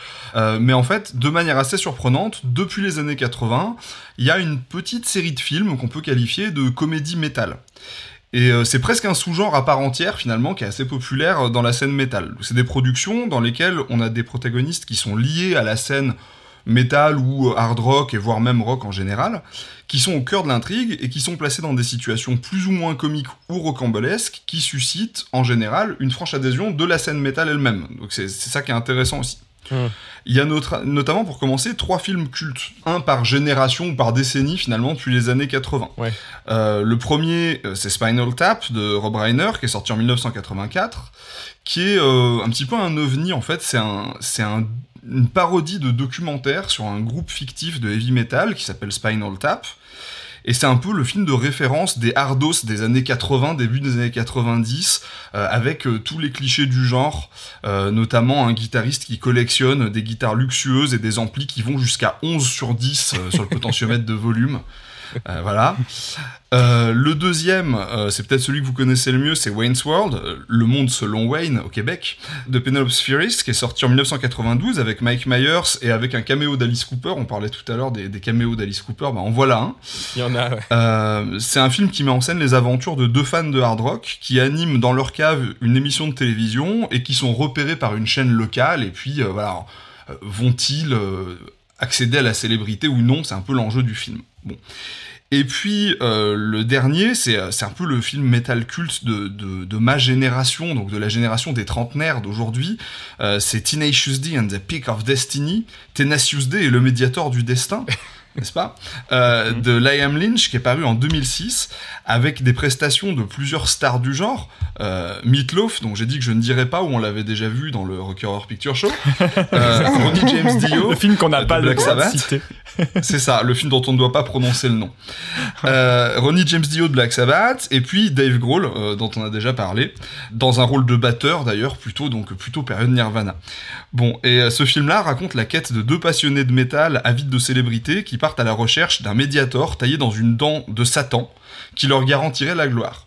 Et Tenacious D, le groupe qui est donc euh, au cœur de l'intrigue, bah, en fait c'est un, groupe qui existe vraiment, c'est le groupe de hard rock acoustique des deux protagonistes, donc euh, euh, l'acteur Jack Black et le, le guitariste Kyle Gass, euh, qui est un groupe qui est en fait lui aussi assez culte dans la scène métal, mais aussi à cause du film. Et puis à côté de ces films cultes, on a un- des films un peu plus récents, euh, euh, de qualité un peu plus variable, disons. Alors euh, l'exemple auquel on pense quand on est en France, c'est Pop Redemption, hein, un film français de Forcément. Martin Le Gall avec Julien Doré, qui est sorti en 2013. Mais what? Euh, Attends, j'ai- pas connaissance de ce film, c'est impossible. T'as pas vu Tu as ça? pas vu Ah ça? Ah non. D'ailleurs, je crois que c'est même Pop Redemption, hein, je crois qu'il y a un accent sur Pop le... Redemption. Bah oui, ouais. C'est. Pop Redemption, pardon. Mais je crois Voilà. d'ailleurs les, les critiques étaient assez bonnes quand il est sorti d'ailleurs. Ouais, mais c'est une vu, catastrophe. Mais Ah je- oui, je l'ai non, regardé. tous les je trucs avec Julien Doré, pas, les gens mais je me souviens hein. que les, les retours étaient assez bons, j'étais étonnée.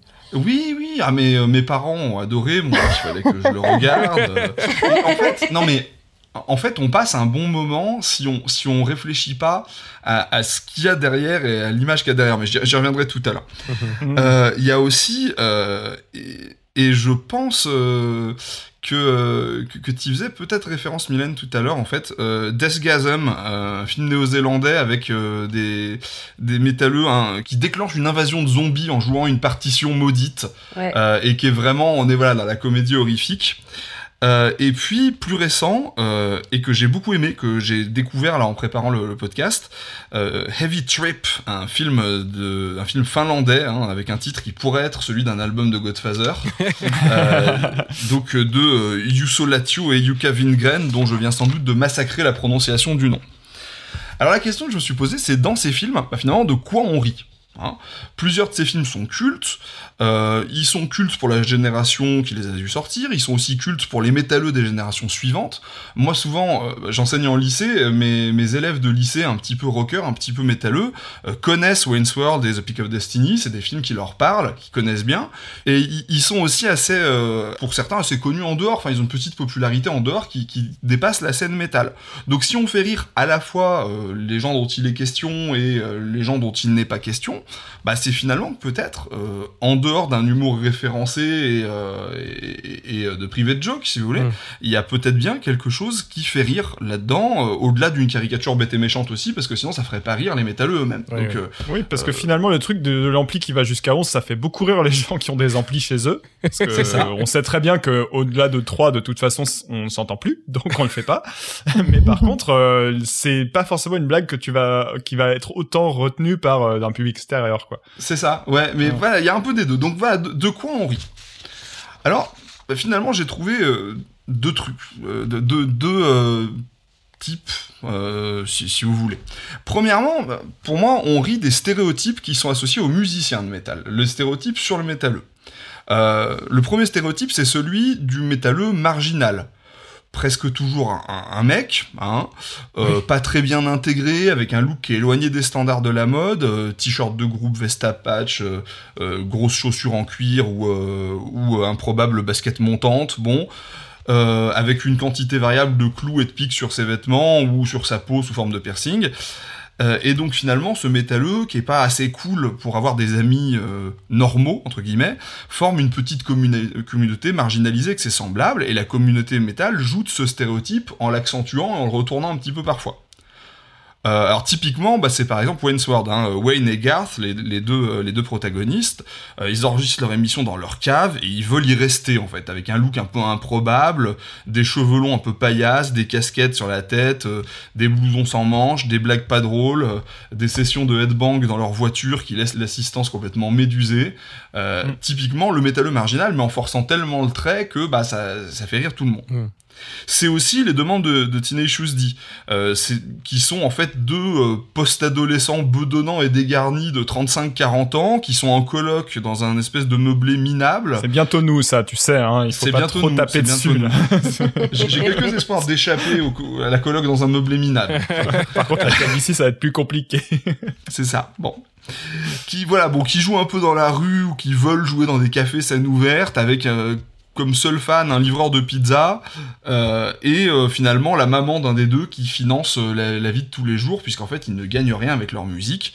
Et donc c'est elle qui finance hein, les pizzas, les bières et le cannabis qui leur permettent de survivre. Bon.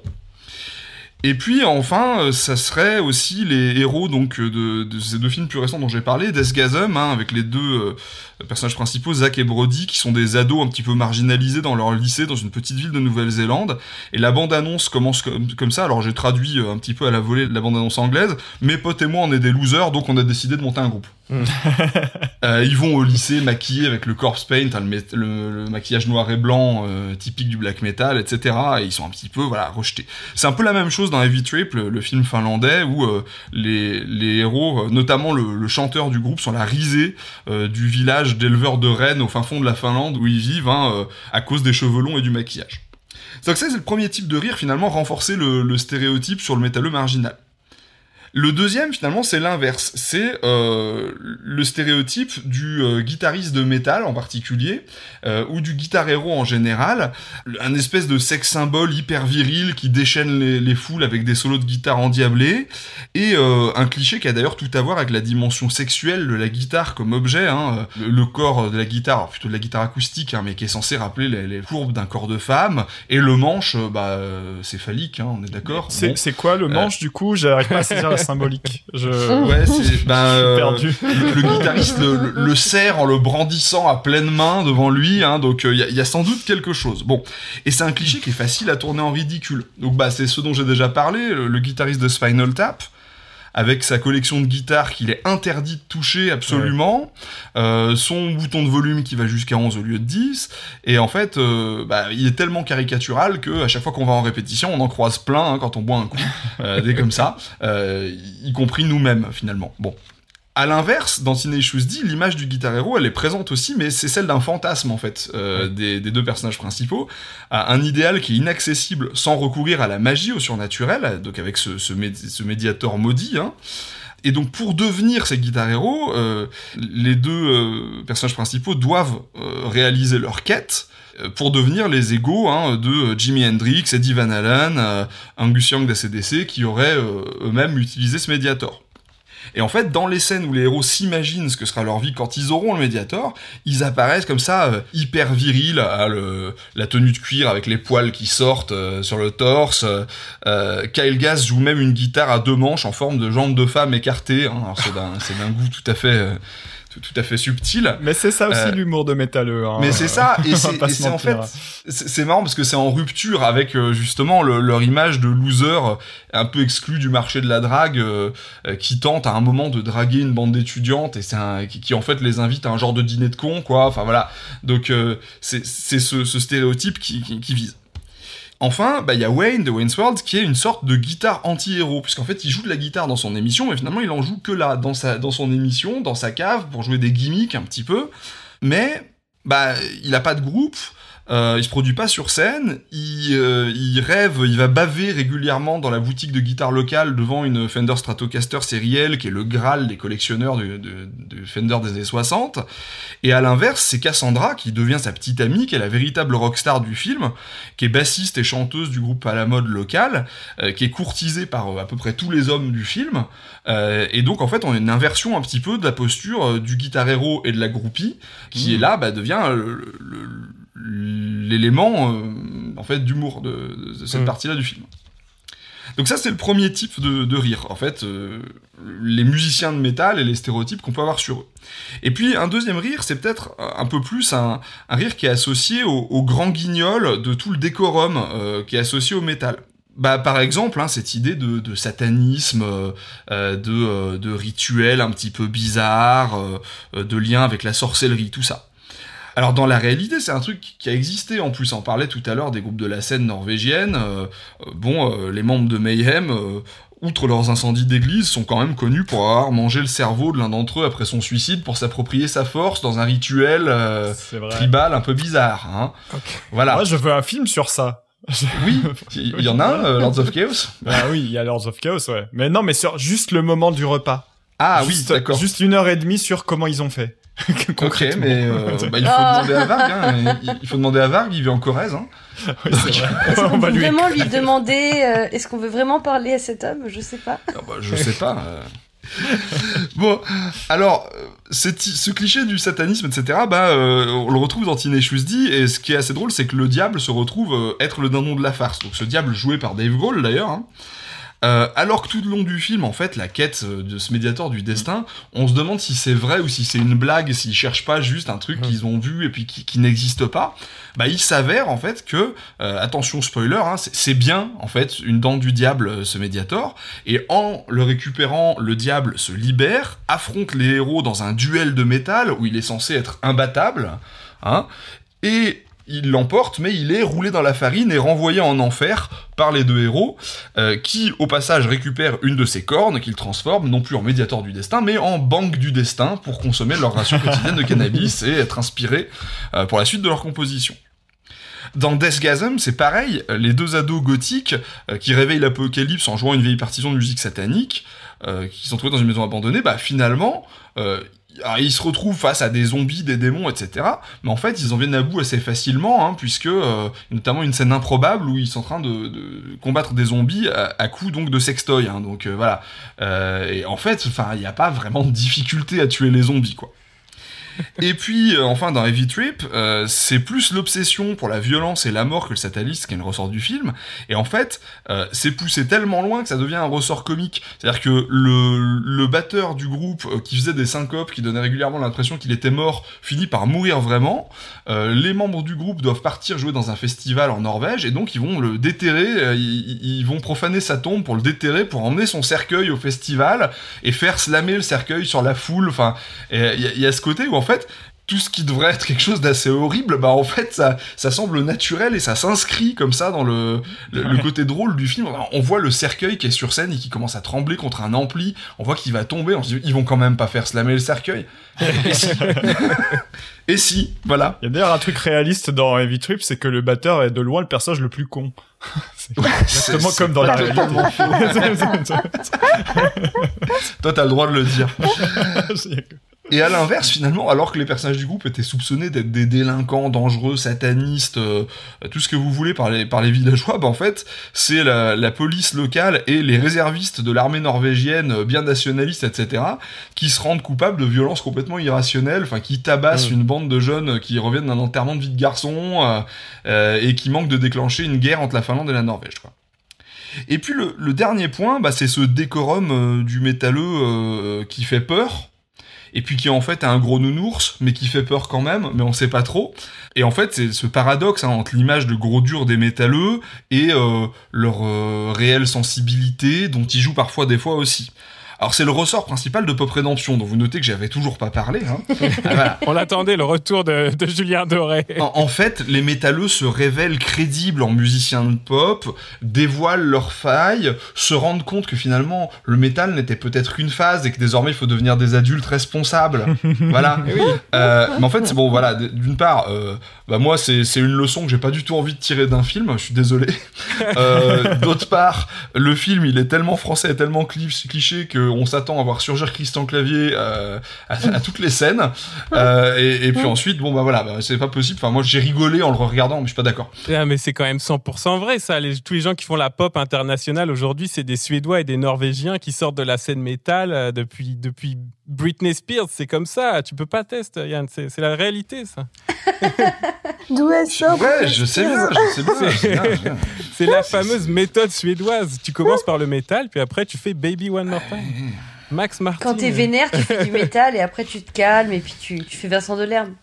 Oui, oui, alors en sciences politiques, on appelle ça le mouvement sinistrogir. Hein, c'est ce qui fait qu'on commence de gauche et qu'on finit de droite. Nous, on est au milieu, là, pour l'instant.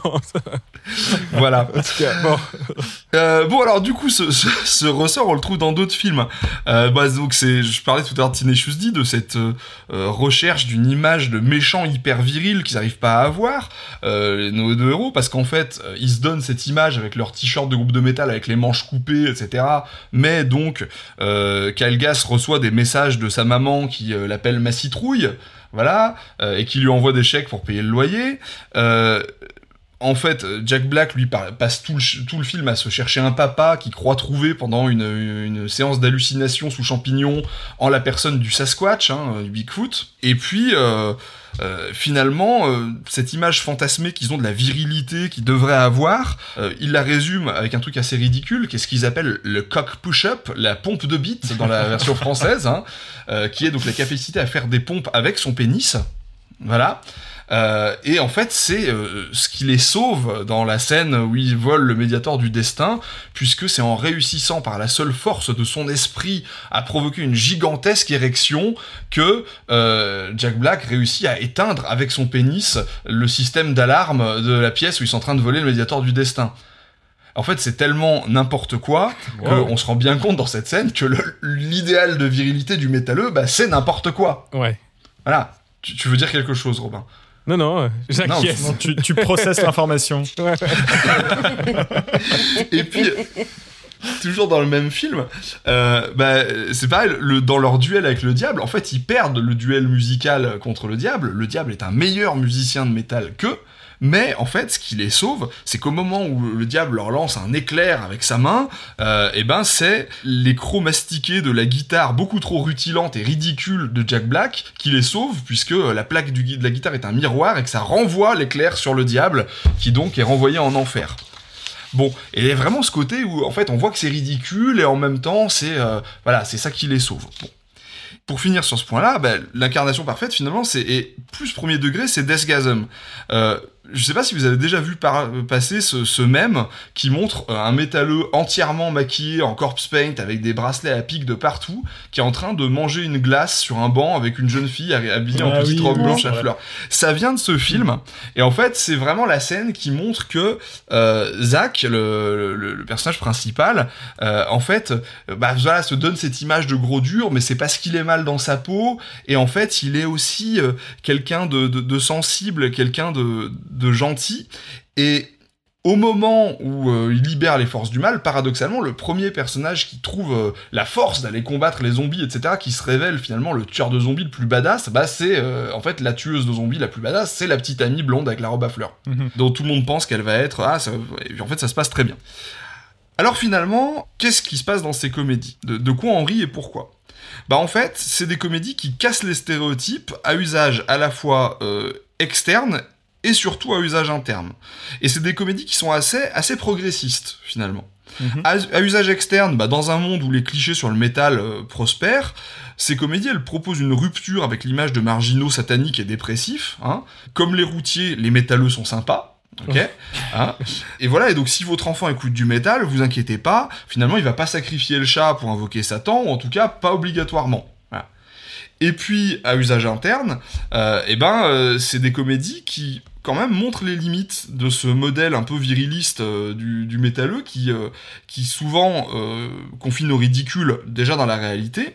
Et ça pousse le public métalleux, en s'identifiant au héros, hein, à accepter, bah, d'une part, que cette posture est ridicule, et d'autre part, leur, leurs éventuelles fragilités, et à sortir de cet imaginaire sexiste dont on voit, en fait, l'ineptie et les limites. Et ça, bah voilà, c'est- c'est plutôt le, le côté positif de ces comédies métal. Et ça a l'air de marcher en plus. Mais vous témoignez, les gars.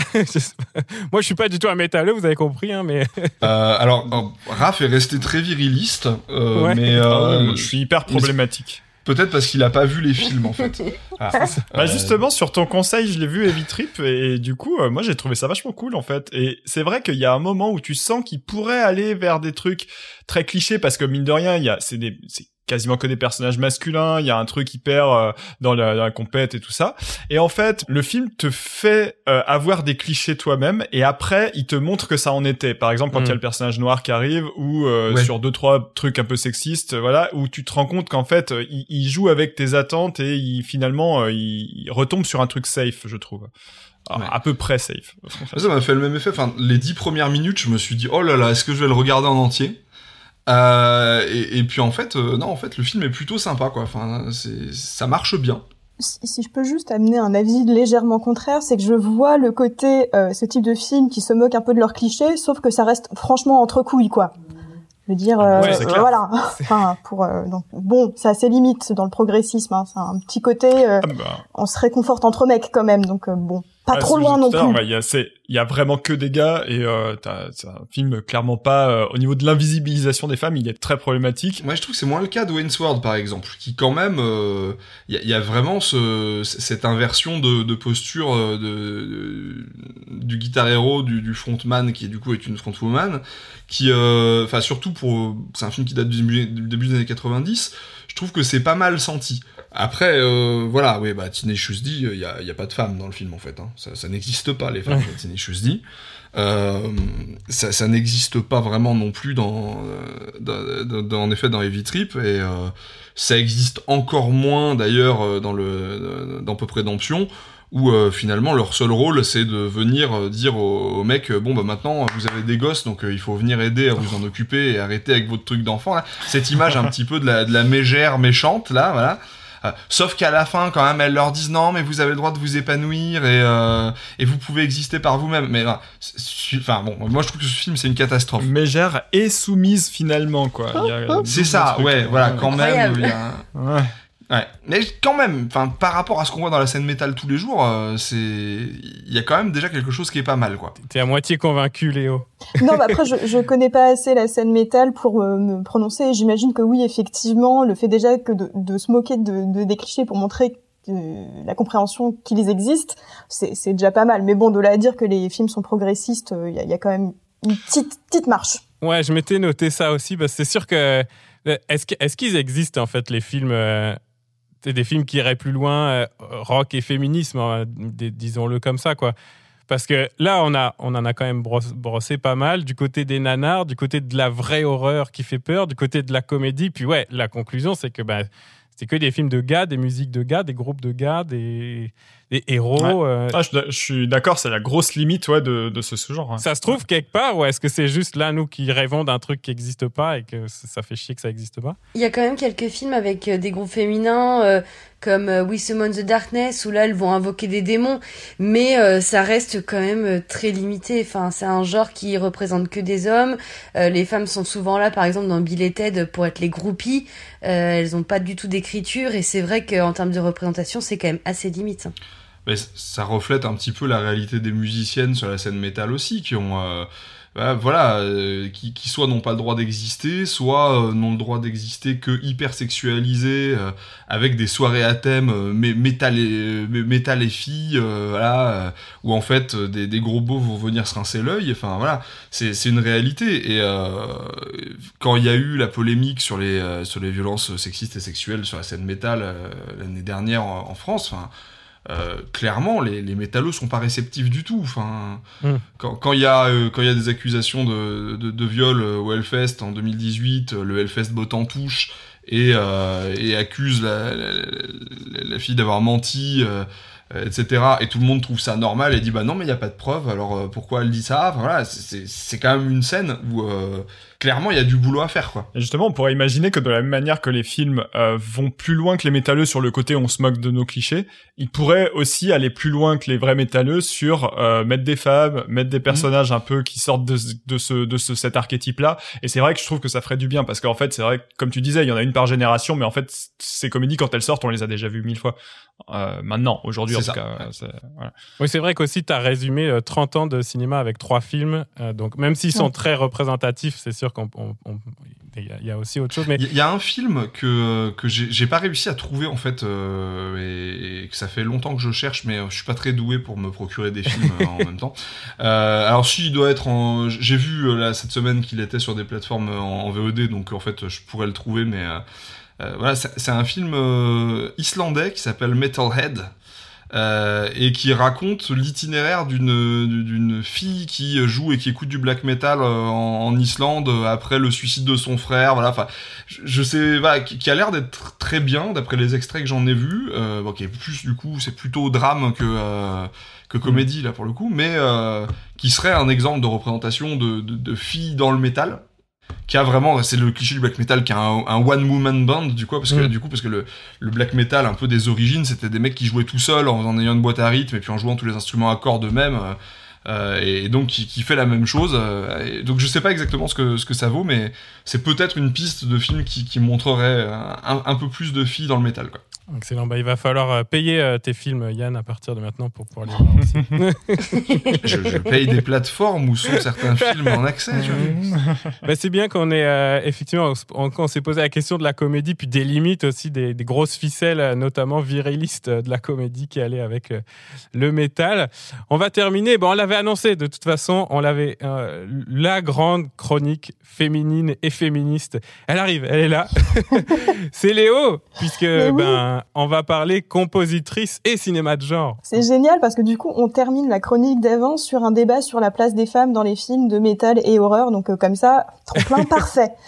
C'est bon. Parfait. Sauf que bon, euh, je vais pas forcément euh, tellement parler de. Enfin, moi, je vais partir du métal et partir sur un peu autre chose.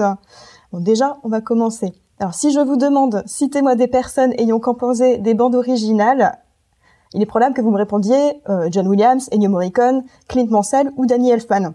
Et plein d'autres. Alors c'est quoi leur non, point non, commun que ces quatre là. à toutes ces personnes? The Big Four. Alors effectivement, euh, je vous vois venir, ils sont talentueux, mais c'est pas tellement là où je veux en venir. Donc qu'est-ce qui est Ils gros comme un camion dans cette liste C'est que ce sont des hommes avec un petit H. Donc, et oui, Mm. encore un aspect du cinéma avec un gros problème d'égalité. Pour changer. Alors, il n'existe que peu de chiffres précis sur euh, la place des compositrices dans le cinéma, mais donc ceux que j'ai, je vais quand même vous les citer. Donc, le CNC estime à moins de 10% les aides demandées par des compositrices. C'est pas beaucoup. Euh, les femmes représentent seulement 17% des membres de la SACEM. C'est un Mm. petit peu plus, mais c'est pas beaucoup. Et enfin, environ euh, 6% des bandes originales seraient composées par des femmes. Donc c'est impossible d'avoir un chiffre très précis parce qu'on peut pas euh, compter euh, tous les films et, les pourcentages. Donc en plus, c'est vraiment que les, les gros films. Mm. Donc j'imagine que ça doit être un petit peu plus parce qu'il y a plein de films plus indépendants avec des petits budgets qui du coup doivent avoir plus facilement des femmes compositrices, mais ça reste vraiment très très peu. Alors, partant de ce constat, et souhaitant être le plus positif possible, euh, malgré la situation, j'ai souhaité, pour ma chronique, faire des portraits de femmes compositrices. Parce que oui, elles Yes. sont peu, mais elles existent, donc autant en parler. Lors de mes recherches, je me suis rendu compte qu'en fait, euh, il y avait un tout petit peu plus de femmes compositrices dans le film de genre que dans les films euh, à gros budget, les films, euh, enfin les films plus grand public. Donc avec de gros gros guillemets, hein, parce qu'il n'y en a pas tant que ça non plus. Et du coup, je me suis dit, en fait, ça fait sens. Parce que si Oui. on dit film de genre, on dit petit budget. Si on dit petit Mhm. budget, on dit travail de femme, évidemment. Parce qu'on va pas non plus être bien payé. Enfin, faut pas déconner. On peut peut-être peut le retourner aussi. Ça veut dire euh, des, des gens qui pensent la, la marginalité aussi, euh, y compris dans l'industrie du cinéma. Oui, c'est ça, exactement. Euh, donc je vais, comme je disais, je vais un petit peu m'éloigner du rock and roll. Euh, de toute façon, on a assez peu parlé du rock and roll en tant que tel. Je trouve qu'on s'est beaucoup, beaucoup posé sur le, le métal, mais ce qui est très intéressant aussi. Euh, mais bon, en même temps, être une femme dans un milieu d'hommes, c'est déjà assez rock and roll comme ça. Donc quelque part, euh, je suis dans le sujet. Le twist. Voilà. Comment euh, justifier de pas être dans la thématique, mais l'être quand même un petit peu. Donc je vais commencer par euh, trois pionnières euh, de la musique électronique qui ont euh, un petit peu euh, instauré euh, cette musique électronique dans les films d'horreur et qui sont maintenant devenues très classiques. hein. On en parlait, euh, on a Mm. discuté de manière informelle sur le fait des tout ce qui est un petit peu synthétiseur dans les films d'horreur, c'est devenu très classique, mais il y a quand même eu un début et un début assez Mm. intéressant. Euh, pour continuer avec des euh, portraits de compositrices un petit peu plus succincts et plus récents euh, et de leur rapport euh, à certains films. Enfin, je vais un petit peu faire euh, trois portraits de musiciennes avec des films qui m'ont plu à moi, plus récents. Donc, alors j'aimerais commencer par Daphné Oram. Déjà, euh, à lever de main, qui connaît Daphné Oram ici? Non, bien ce qui me Bah voilà. Ah. Donc c'est une compositrice anglaise qui est née en 1925. Elle commence à travailler sur le son vraiment très très jeune. Elle est embauchée à 17 ans à la BBC. Euh, elle se sert alors euh, sur son temps libre du matériel à disposition euh, à la BBC pour travailler sur le son. Donc elle, enregistre des tas de trucs qu'elle comment dire qu'elle fait jouer très très vite, qu'elle met à l'envers pour voir un petit peu ce que ça fait, ce que ça donne en termes de, sonorité. Dans les années 50, elle voyage en France, donc un voyage professionnel, et elle assiste à un congrès sur la musique concrète. Donc la musique concrète, grosso modo, euh, c'est des sons enregistrés euh, venant parfois d'objets très communs, ça peut être genre des machines à laver, par exemple. Euh, et l'idée, c'est de les retravailler pour faire de la musique avec. Quand elle revient en Angleterre, elle demande à la BBC à avoir les moyens de créer de la musique électronique pour pouvoir créer des formats sur donc les formats audiovisuels ou radiophoniques de la BBC. On lui accorde un petit budget pour lancer le Radiophonic Workshop, qui grosso modo s'occupera de euh, composer de la musique électronique et de les mettre sur euh, les fictions euh, de la BBC. Donc, entre autres, elle a pu travailler sur Quatermass and Pit and the Goon, Show. Donc, alors, elle considère pas cela suffisant. Elle trouve qu'elle a pas assez de budget et décide de quitter la BBC. Donc, elle crée peu de temps après l'Oramix Studio. Et l'Oramix, qu'est-ce que c'est? C'est un truc très rigolo. Euh, c'est une drôle d'énorme machine qui permet de créer, d'enregistrer de la musique électronique. Alors, par contre, c'est monophonique. Donc, il y a qu'un seul son à partir d'un Mhm. dessin.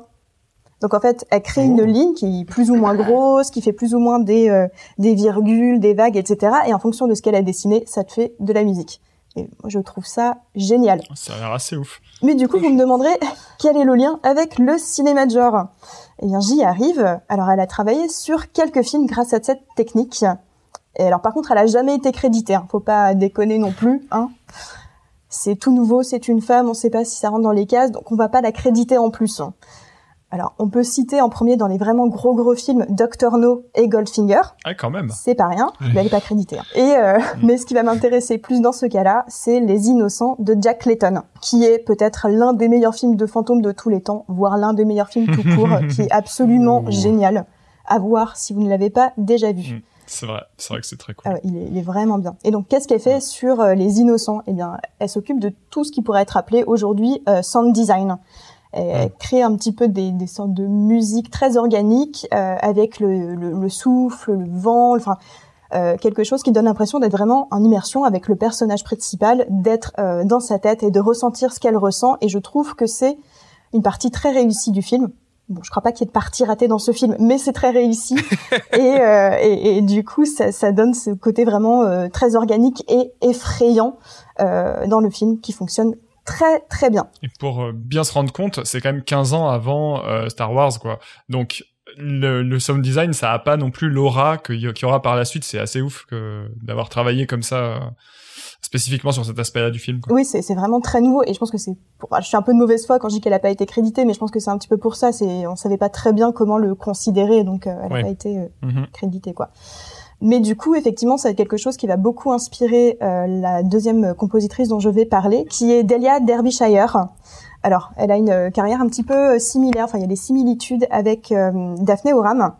Alors, si je vous dis série britannique de SF de 39 saisons de 877 épisodes qui est devenu un symbole national de la Grande-Bretagne, vous me dites Est-ce qu'il faut trouver un mash-up avec un nom de groupe de rock Il bah, n'y a, pas de mash-up, c'est bah, facile. Doctor The Who, du coup. Mais évidemment, évidemment. Et donc, euh, Delia Derbyshire est la co-compositrice du générique de Doctor Who, ce qui n'est ah, pas ouais. rien, parce que c'est quand même culte, c'est génial, c'est pionnier, c'est avant-gardiste, enfin c'est tout ce que vous voulez. Puis ça marche encore aujourd'hui, quoi. Et oui, enfin il a oui. pas trop changé, il a été re, un petit peu re, remodifié euh, sur les nouvelles saisons, mais grosso modo c'est le même. Ouais. Outre le générique de Doctor Who, euh, qu'a-t-elle fait d'autre et comment en, en est-elle venue à composer, euh, co-composer le générique de Doctor Who? Donc Delia Derbyshire, née en 1937 euh, en Angleterre, d'une famille euh, plutôt populaire, plutôt working class. Elle est brillante en cours et euh, du coup arrive à être acceptée à Cambridge et à Oxford. Alors c'est déjà très bien, même actuellement, mais si on considère que dans les années 50, seulement un étudiant sur dix était une étudiante, c'est franchement bien. Mmh. Donc à la sortie de l'université, elle contacte Decca Records pour un poste, mais le label lui dit "Eh ben en fait, on n'embauche pas de femmes, donc euh, bah tant pis.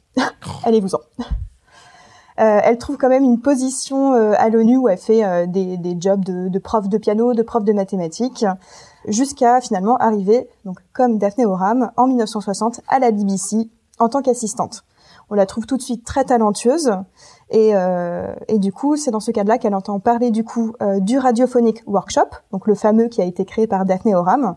Elle est très intéressée et, euh, et elle décide que c'est là qu'elle veut travailler. Elle demande à sa direction d'y travailler, qui la regarde en disant mais pourquoi tu veux aller là-bas? Parce que c'était il y a assez peu de budget et c'était assez mal considéré comme service.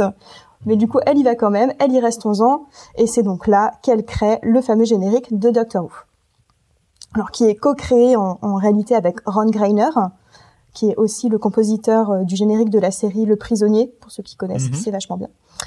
Quand il entend sa composition remasterisée, enfin retravaillée par euh, Delia Derbyshire, il se dit c'est tellement génial, il faut euh, absolument que tu sois crédité avec moi, euh, sauf que la BBC lui dit euh, bah non en fait on décide de ne pas créditer ceux qui viennent du workshop, donc elle reste anonyme.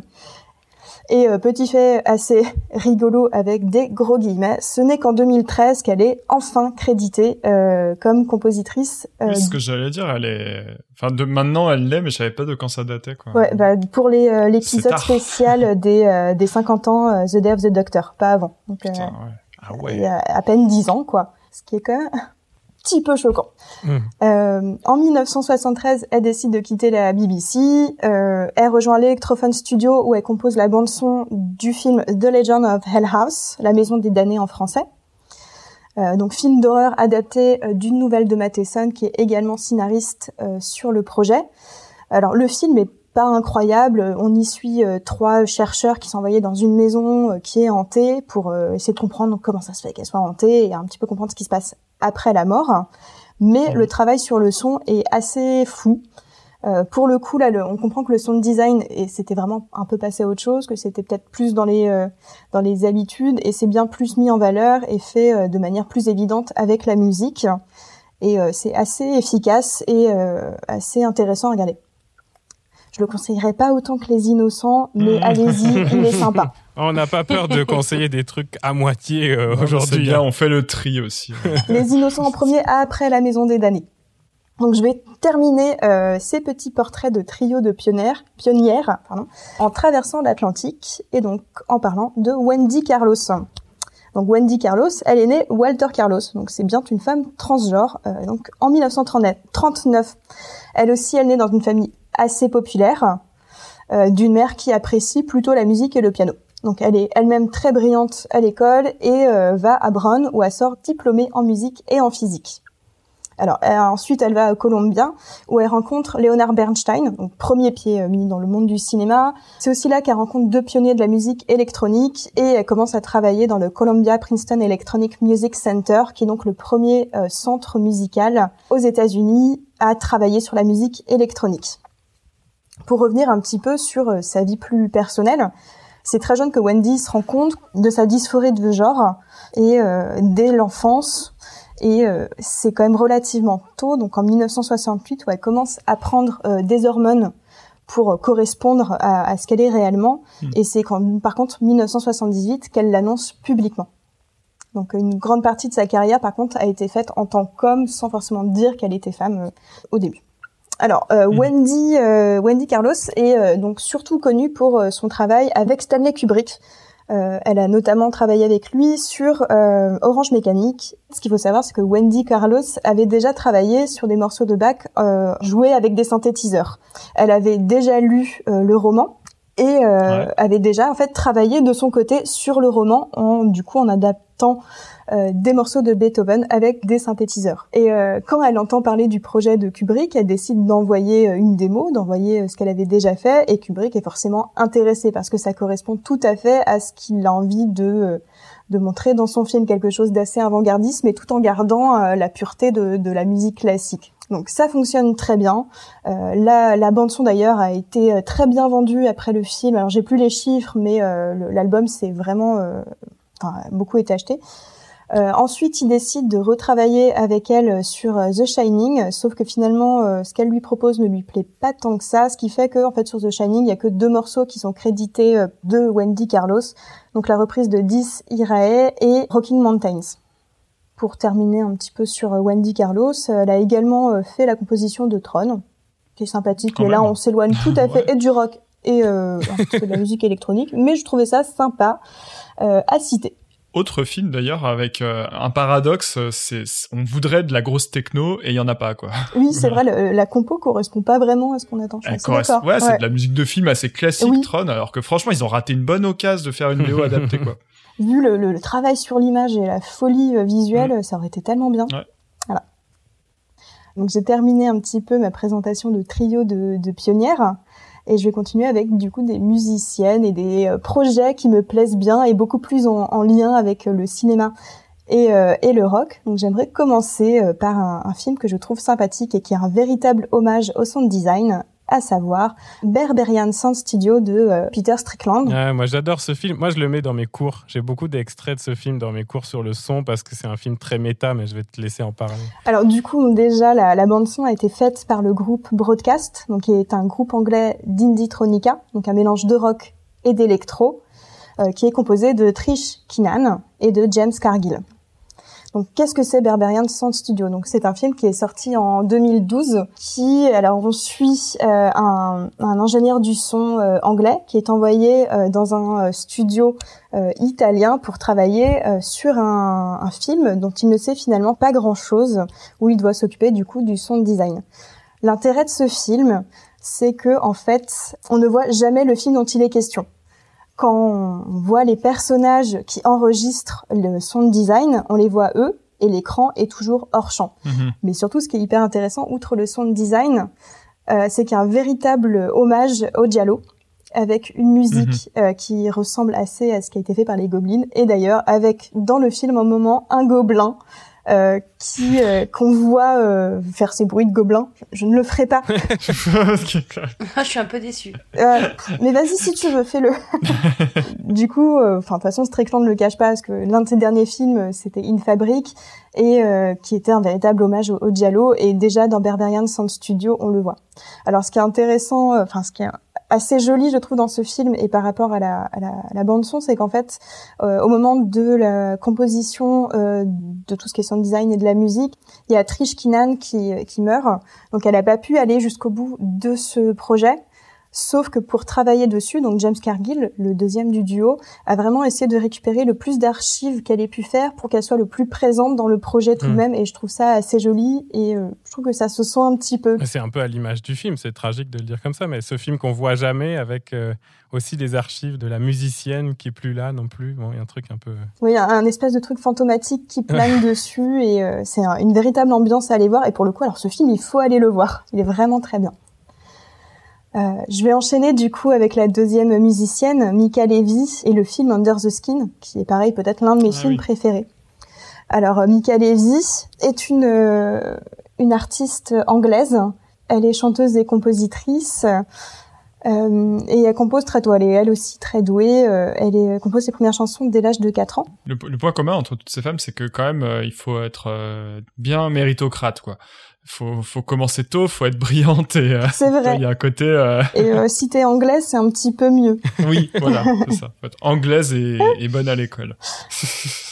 Alors, euh, elle, elle a un groupe qui s'appelle euh, Mikachu and the Shapes, qui est un petit peu de la musique mi-électro, mi-rock également. Mais ce pourquoi elle est vraiment connue, c'est pour avoir composé la bande originale du film Under the Skin, film de Jonathan Glazer sorti en 2014. Alors qu'est-ce que c'est Under the Skin? Donc on suit une extraterrestre qui est envoyée sur Terre euh, et qui prend la forme d'une femme, donc Scarlett Johansson, euh, et qui est partie sur Terre pour euh, récupérer, en séduisant des hommes, et les envoyer à ses autres petits copains extraterrestres. C'est très expérimental, donc c'est un mélange d'images un peu clip, très léché, c'est un mélange d'images plus documentaire, et ça fonctionne très bien, et Scarlett Johansson est vraiment géniale dessus. Mélène ne dit pas le contraire. Ah tu me vois depuis tout à l'heure me contenir, hein. tu me, tu vois que je dis rien, je hausse les sourcils. Mais si le, film fonctionne aussi bien, c'est aussi grâce à la bande son de Mika Levy, très planante, mm, qui euh, est au plus proche de ce qui se passe dans le film, qui est, qui a des petits moments dissonants et d'ailleurs qui a été nommé pour un BAFTA en 2015, rien que pour ça. Alors Mika Levy a pas forcément encore euh, recomposé de musique de film, mais je vous conseille vraiment d'aller écouter ce qu'elle fait parce que c'est un univers très particulier qui correspond au côté très, euh, très science-fiction du film et euh, avec un côté très expérimental qui moi me plaît vraiment beaucoup. Alors je vais enchaîner avec peut-être une de mes artistes musicales préférées, donc à savoir Saint Vincent, enfin Saint Vincent. Elle est américaine, qui est donc de son vrai nom Annie Clark. Alors, euh, Saint-Vincent euh, a jamais composé de musique de film, mais je trouve qu'elle a des liens très évidents avec le cinéma. Euh, déjà, très simplement parce qu'elle a réalisé un film d'horreur. Alors, c'est un mmh. court métrage qui est dans l'anthologie XX, qui est, je crois, toujours disponible sur Netflix, qui est une anthologie de cinq courts métrages, tous réalisés par des femmes.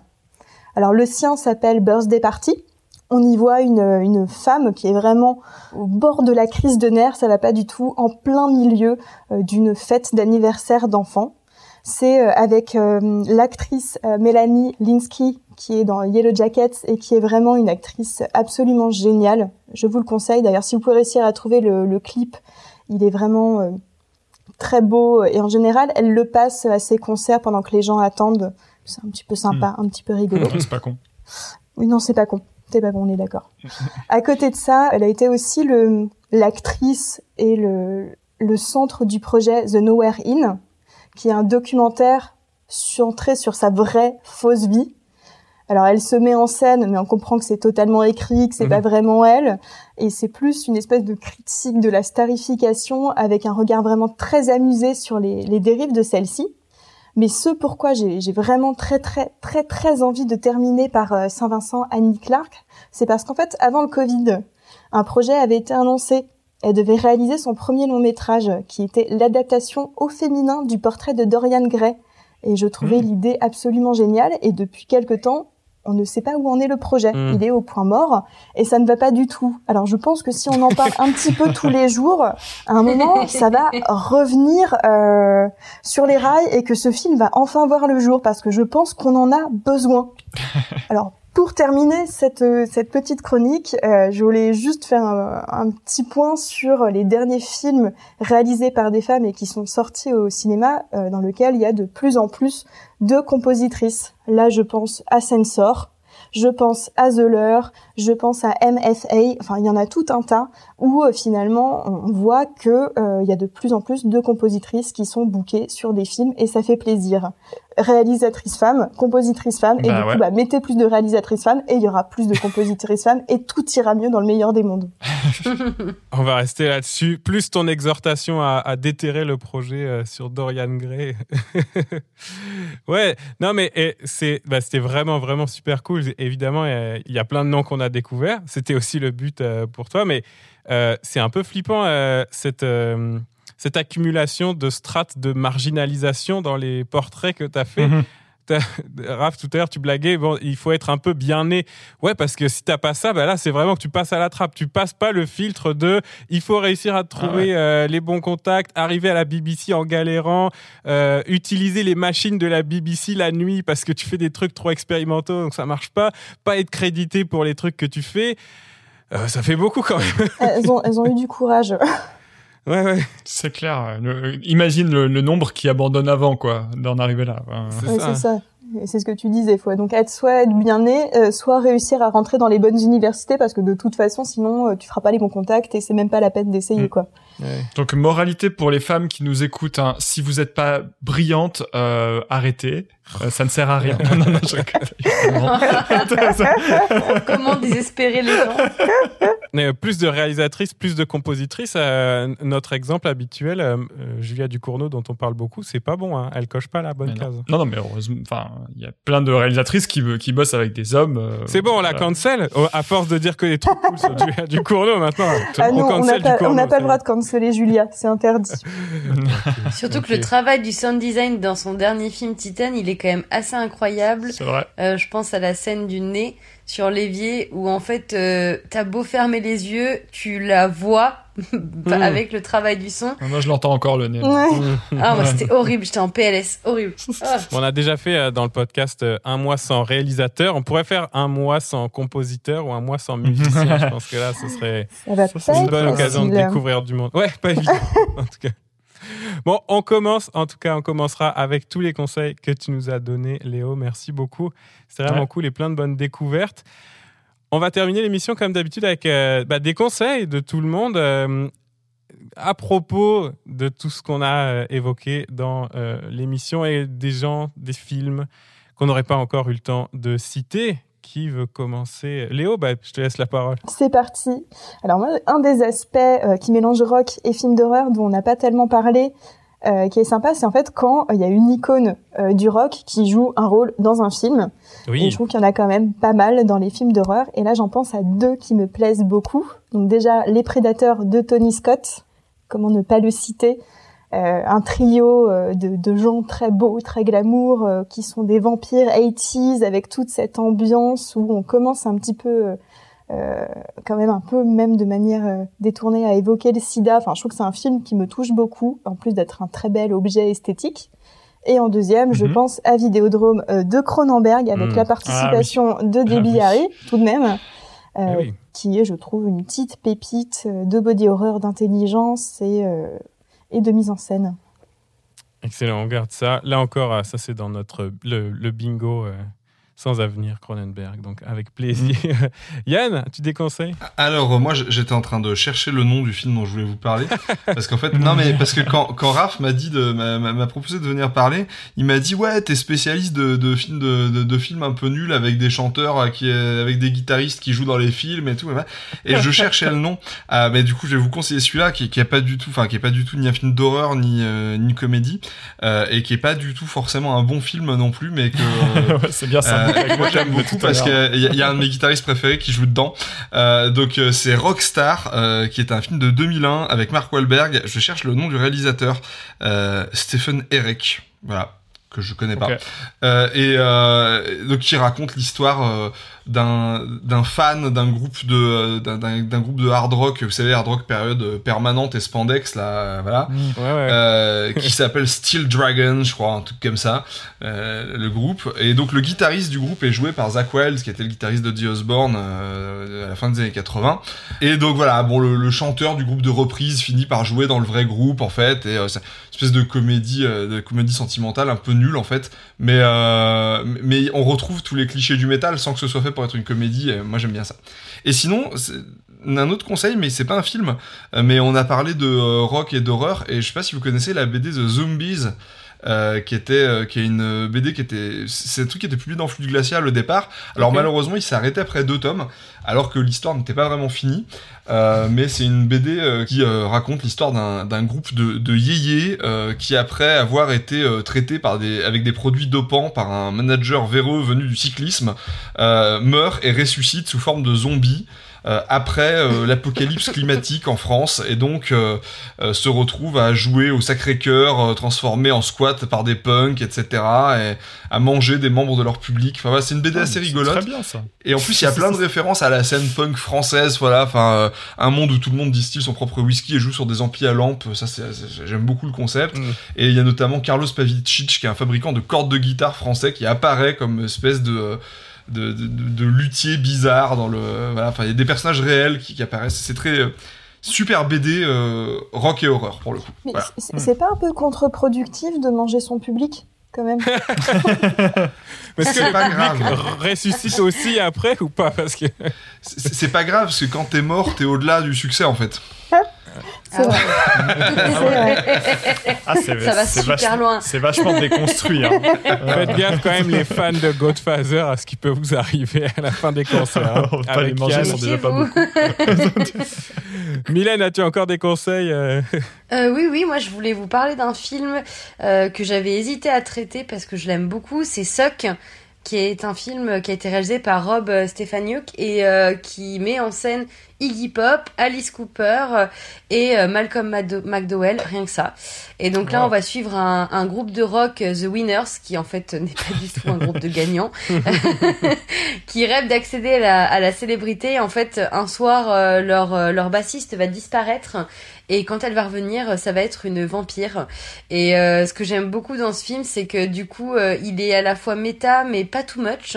Et il y a plein de petits clins d'œil, de reprises, euh, de, de films qui ont accédé au, au, au rang de, de comment dire de d'exemples euh, voilà de classiques dans la pop culture. Et il y a une scène où euh, notamment euh, la, la vampire euh, veut prendre un granité. Euh, il y a la musique de Twilight qui se déclenche avec le granité qui tourne au ralenti qui bien sûr est rouge.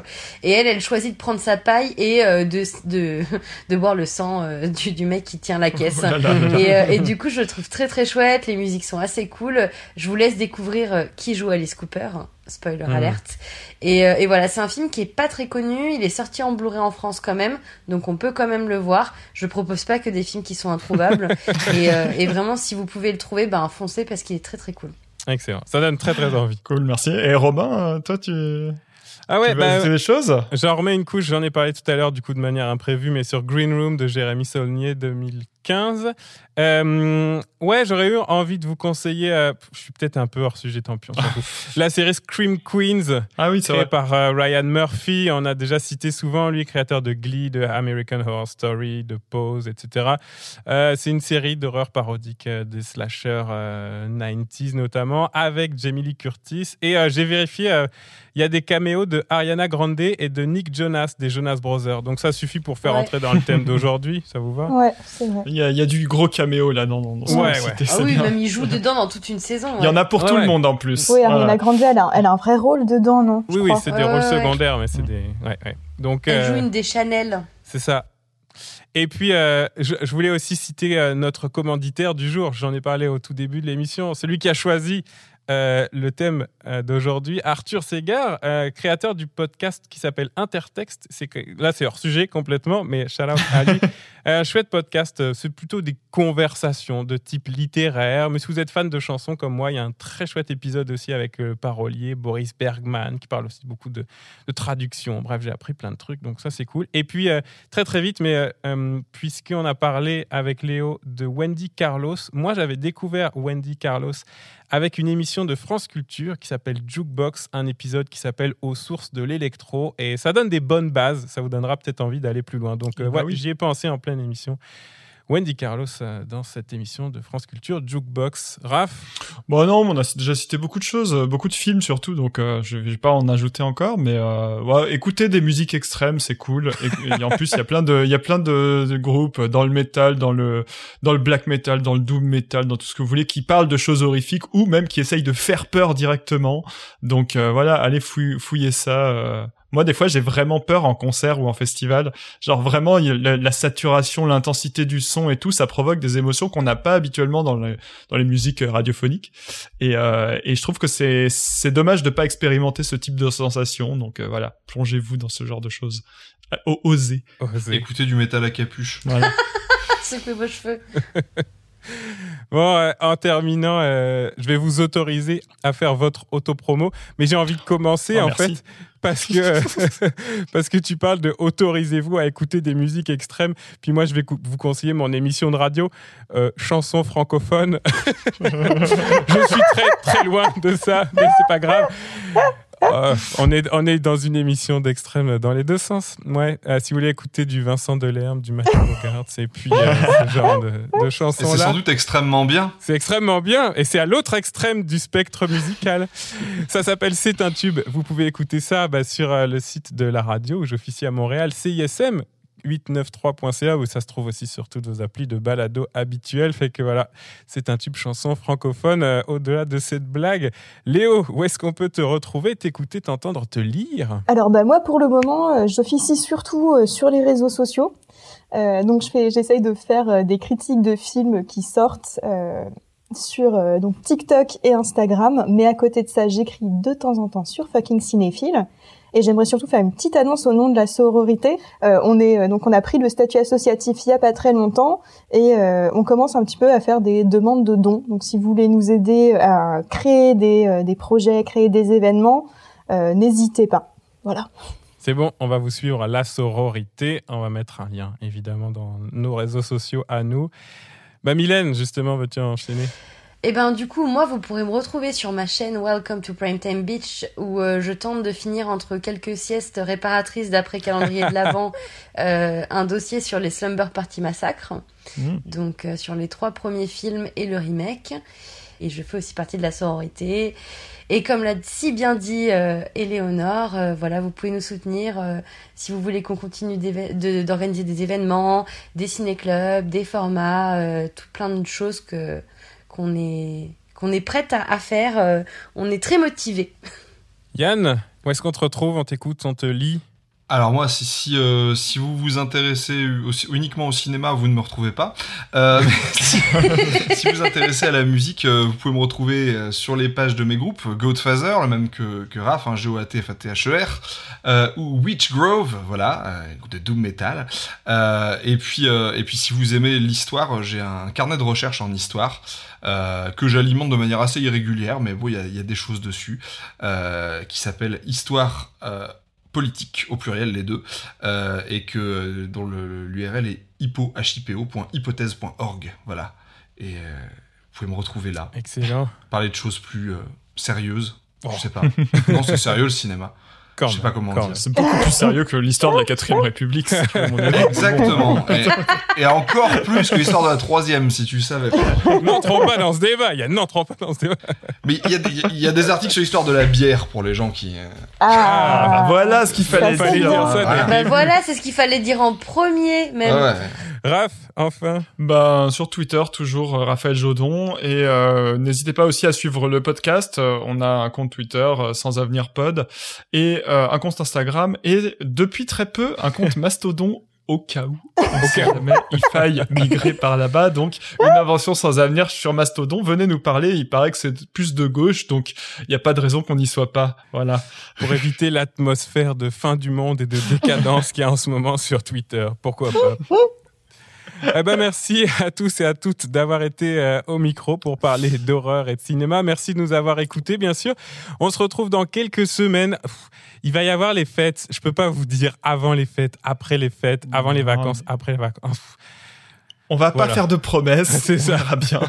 on a la régularité de gens occupés, mais on est fidèles. On vous revient bientôt avec un nouvel épisode du podcast. Et merci tout le monde d'avoir été là. Merci. merci beaucoup. Ça faisait bien plaisir d'avoir des nouvelles voix. C'est ça. Et puis à bientôt. Alors. À la prochaine. Ciao. Bye. Salut.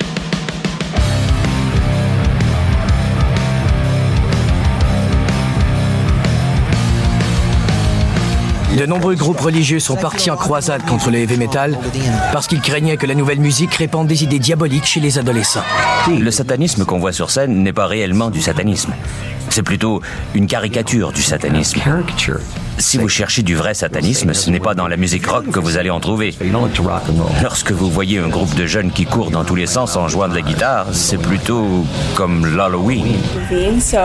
J'ai beaucoup changé depuis quelques années. Les gens me demandent ce qui m'est arrivé. Ils croient que Satan s'est emparé de moi. Veux-tu nous livrer un message? Oui, et mon message est simple. Allez tous vous faire foutre.